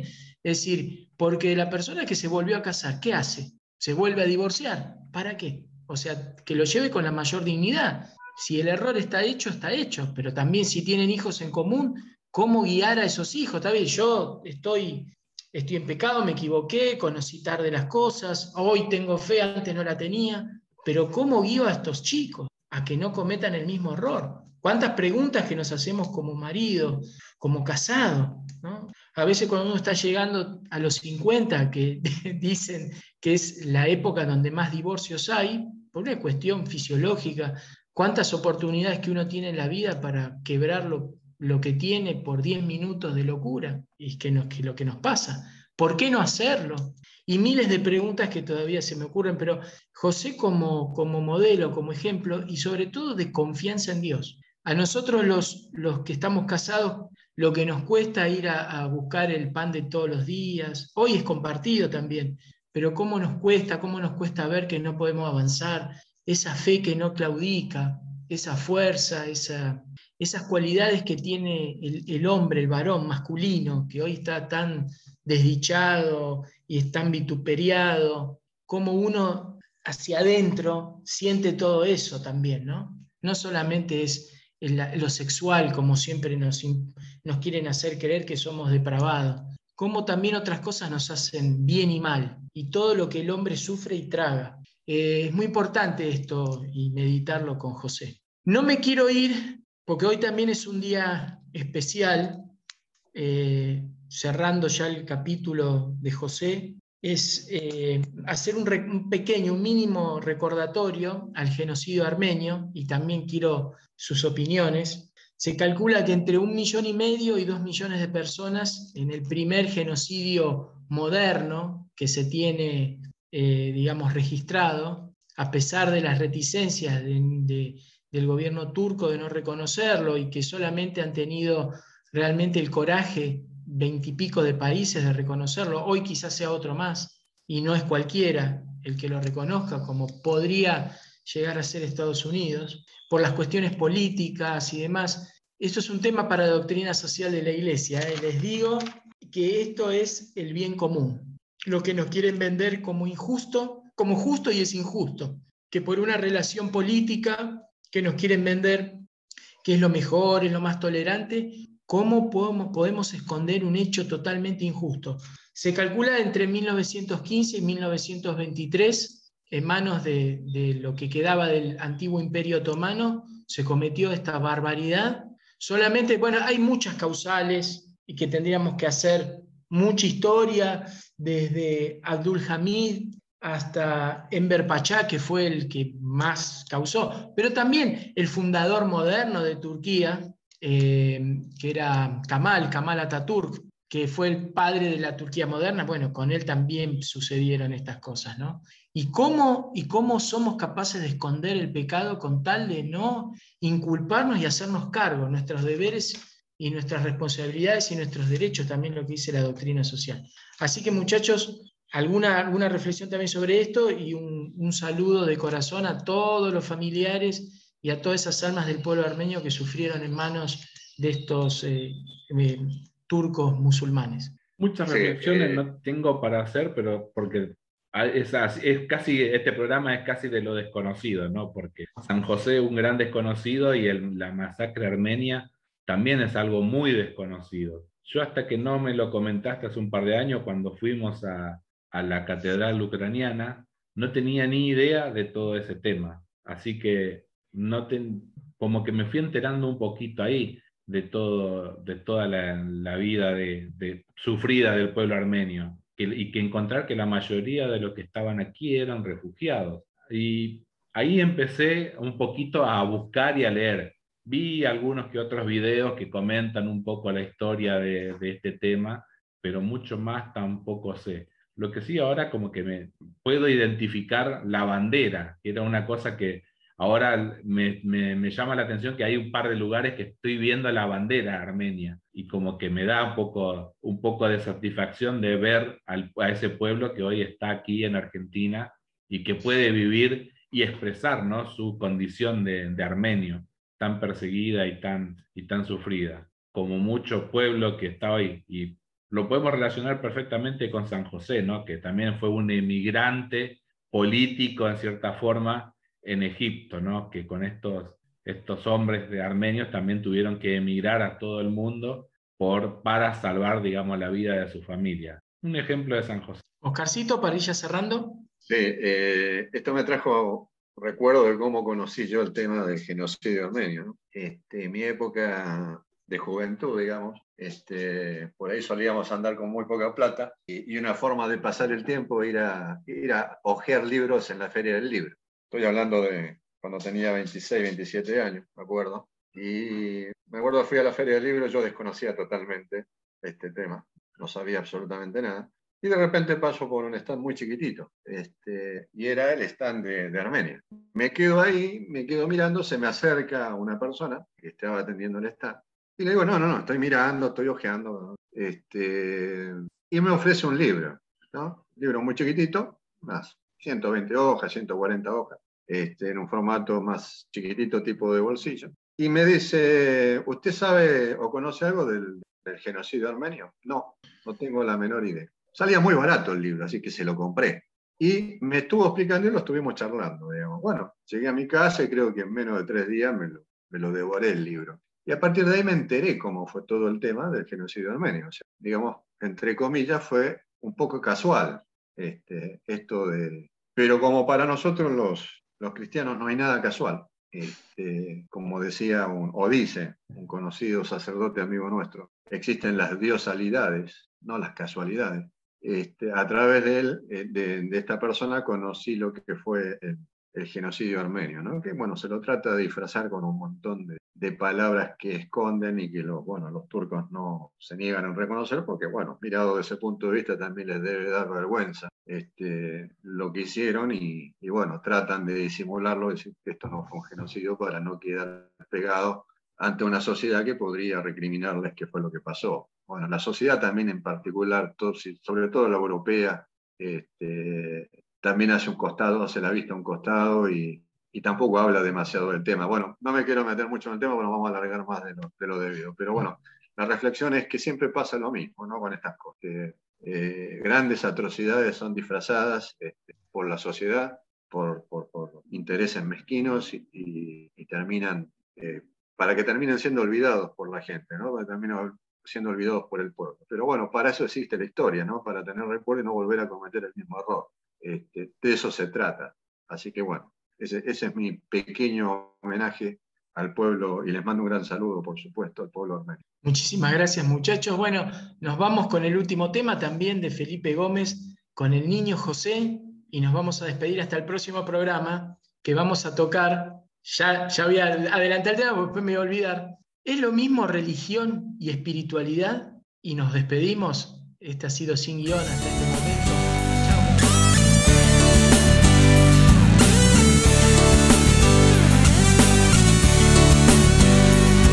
Soy un niño y mi nombre es José. Aprendiz de carpintero y de la fe. Hago mesas y butacas, corto troncos, pulo estacas. Mi trabajo con ayuda lo hago bien. Mis papás dicen que soy muy obediente. Cuánto sufro con el hambre de la gente. Compartimos nuestro pan, vamos juntos al altar. Siento de nuestro buen Dios que me consiente. He empezado a leer las escrituras, estudiar tantos misterios y hermosuras. Cuando mis papás despiertan, vamos juntos a la huerta, recogemos los regalos de David, descendemos de la cuna de David.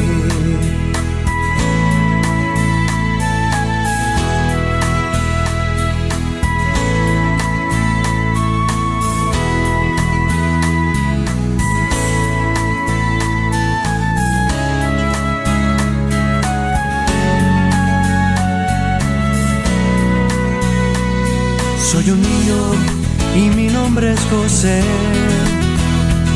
aprendiz de carpintero y de la fe,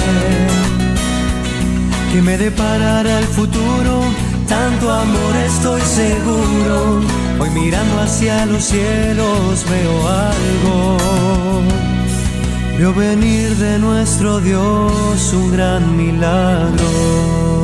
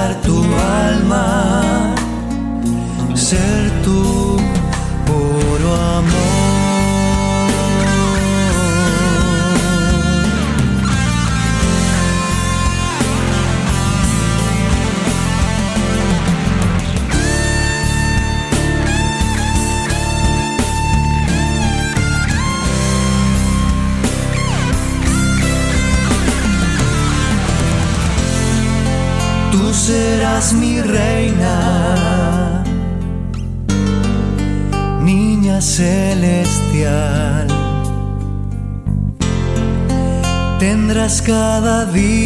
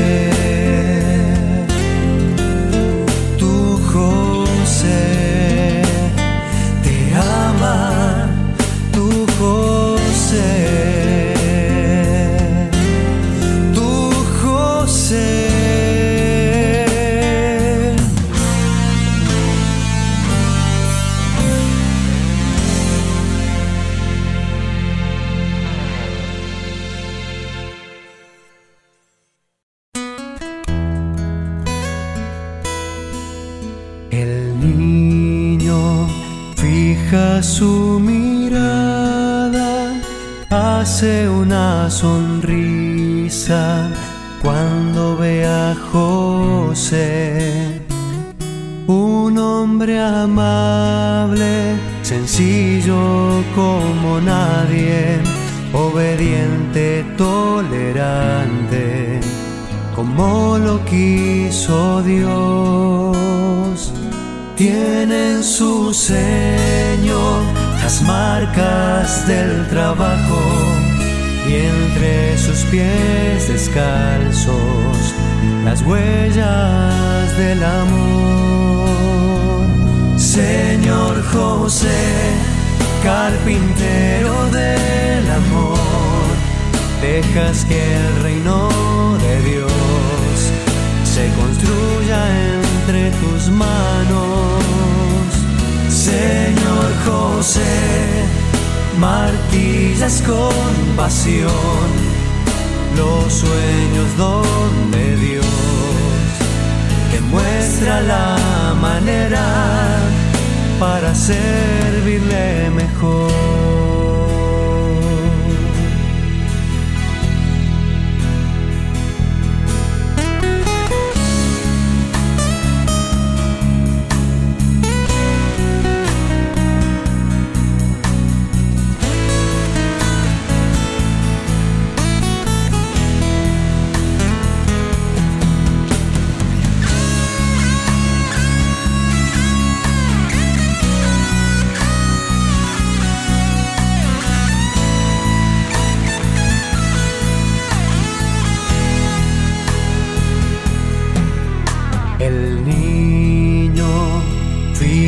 Fija su mirada, hace una sonrisa.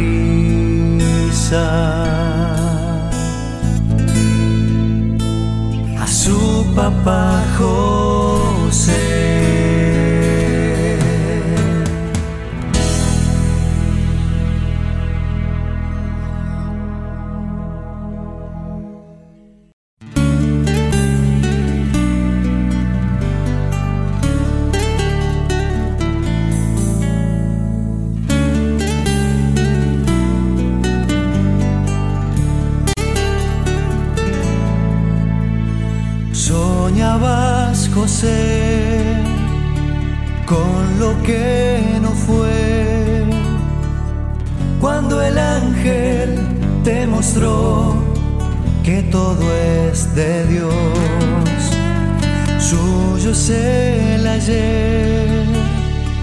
y lo que vendrá.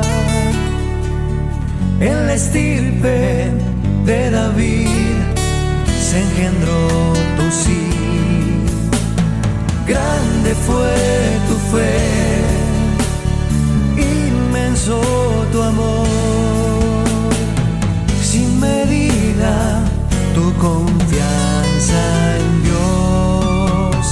que te oyó decir, dispuesto estoy, tu siervo soy.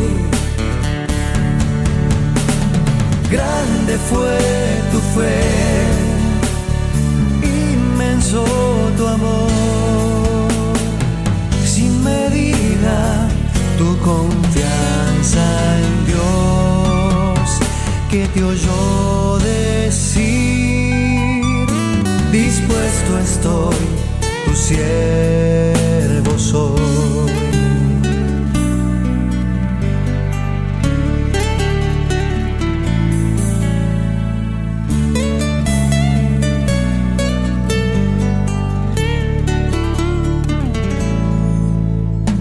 Es hermoso ver Jesús, la dulzura en su mirar, diciendo papá, fuiste sembrador y custodio fiel de los pasos del Señor en su Nazaret. Grande fue tu fe, inmenso tu amor, sin medida tu confianza en Dios, que te oyó decir, dispuesto estoy, tu siervo soy. Grande fue tu fe, inmenso tu amor medida tu confianza en Dios que te oyó decir, dispuesto estoy, tu siervo soy.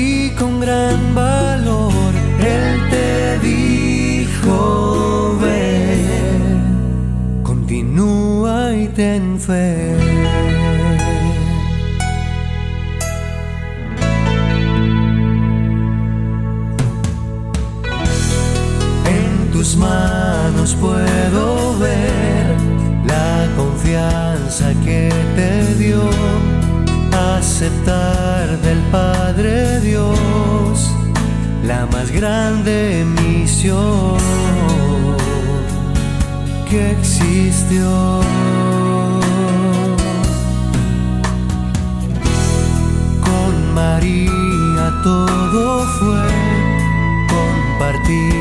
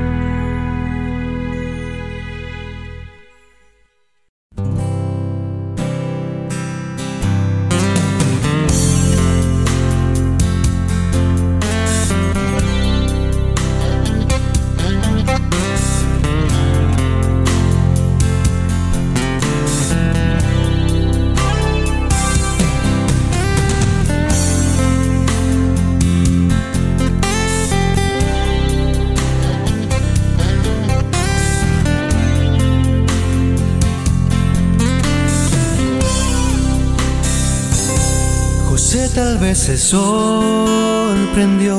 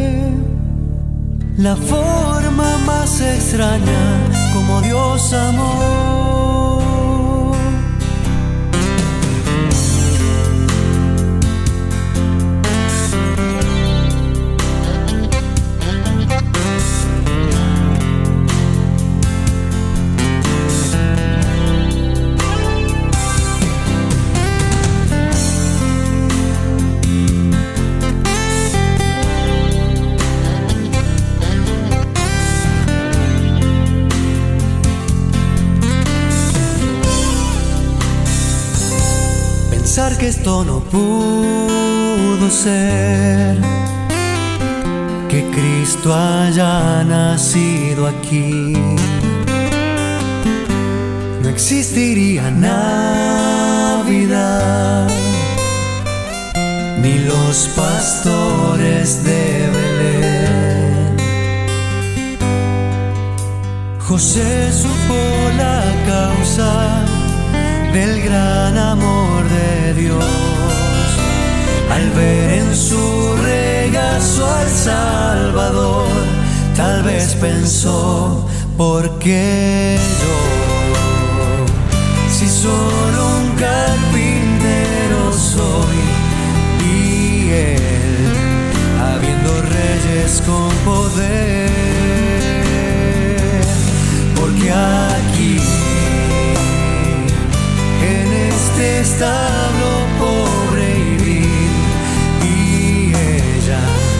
solo una humilde mujer y aunque buscara una mayor razón jamás lo entenderé la forma más extraña como Dios amó y aunque buscara una mayor razón, jamás lo entenderé.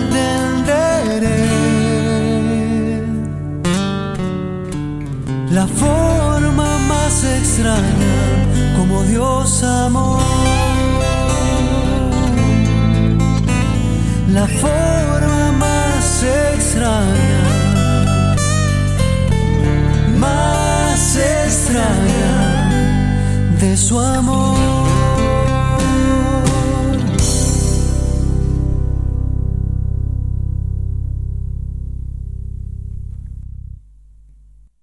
Sale la luna en una casa en Nazaret. En el taller están Jesús y San José. En una hoguera sencilla en su calor. María prepara la cena con amor. José se sienta en esa mesa de Belén, junto a su niño, sonríe, huele bien, tiene su casa raíces en el suelo. Lugar tan simple, pero es igual al cielo. No hay incienso, tampoco oro ni joyas, pero hay madera, carbón y simples ollas que ni palacios, riquezas comparar. Hoy se parecen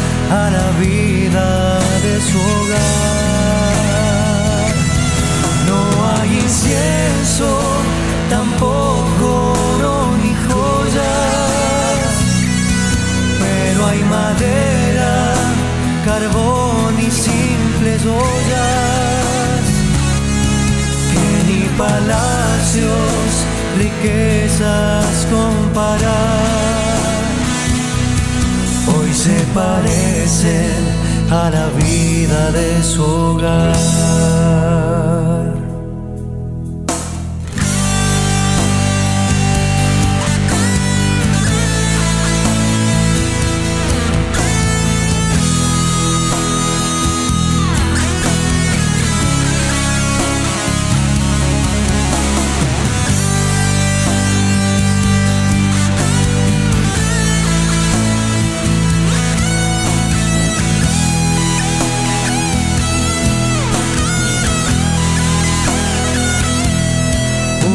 Sonrisa, el niño come pan.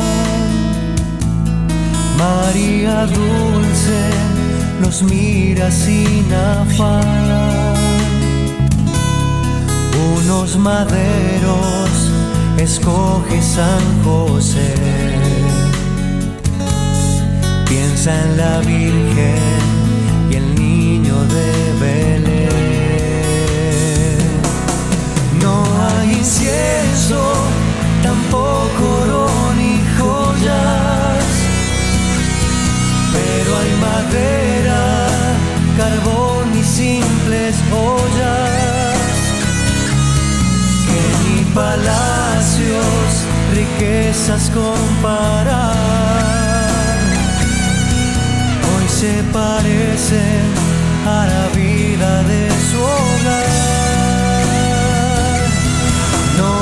Incienso, tampoco oro ni joyas, pero hay madera, carbón y simples ollas que ni palacios, riquezas comparar. Hoy se parecen a la vida de su.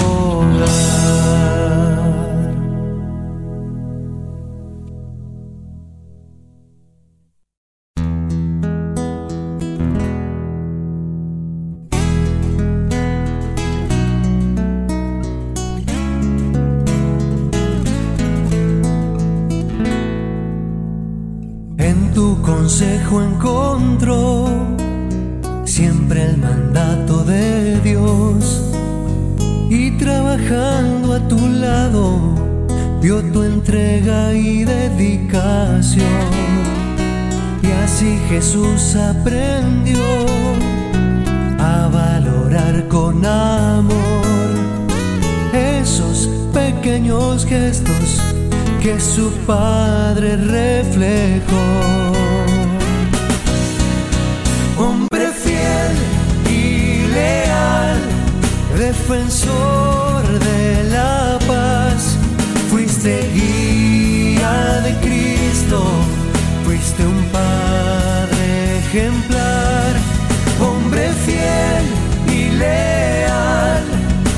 Defensor de la paz, fuiste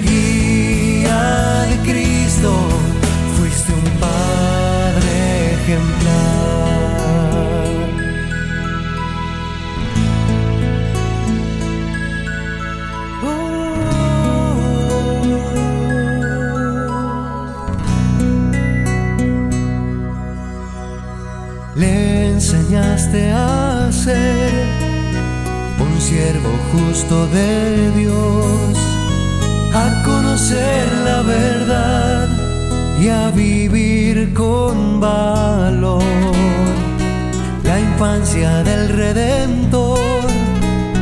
Con tu ejemplo se afirmó y tras de tus santas huellas formaste un gran varón.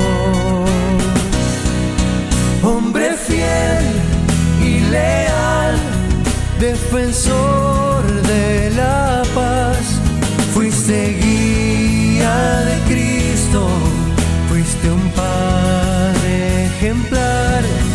Hombre fiel y leal, defensor de la paz, fuiste guía de Cristo, fuiste un padre ejemplar.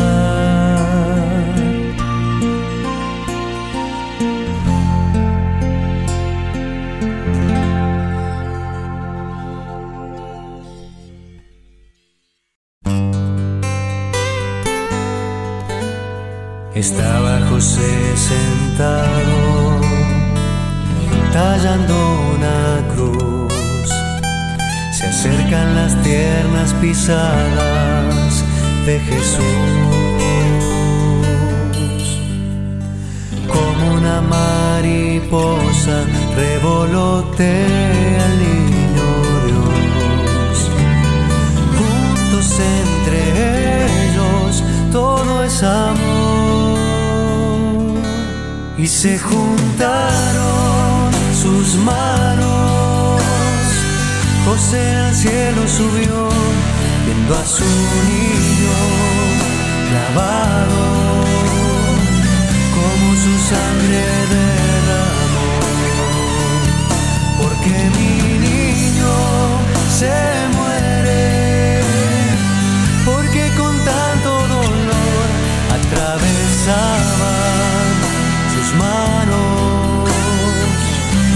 por qué, dime por qué, mi Dios.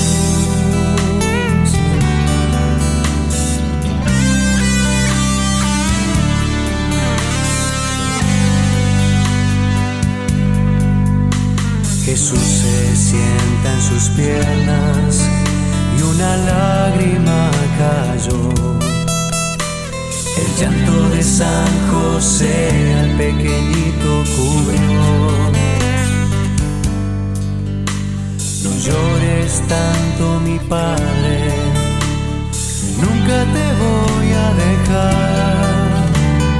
Juntos como carpinteros vamos a trabajar.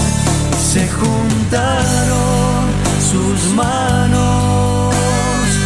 José al cielo subió, viendo a su niño clavado, su sangre derramó. Porque mi niño se muere, porque con tanto dolor atravesaba sus manos. Dime por qué, dime por qué, mi Dios. Dime por qué,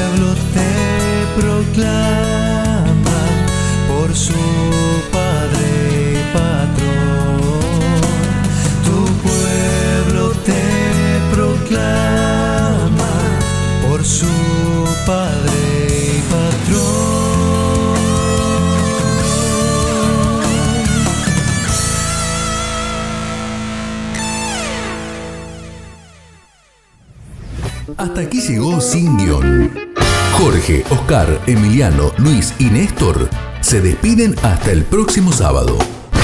Hasta entonces.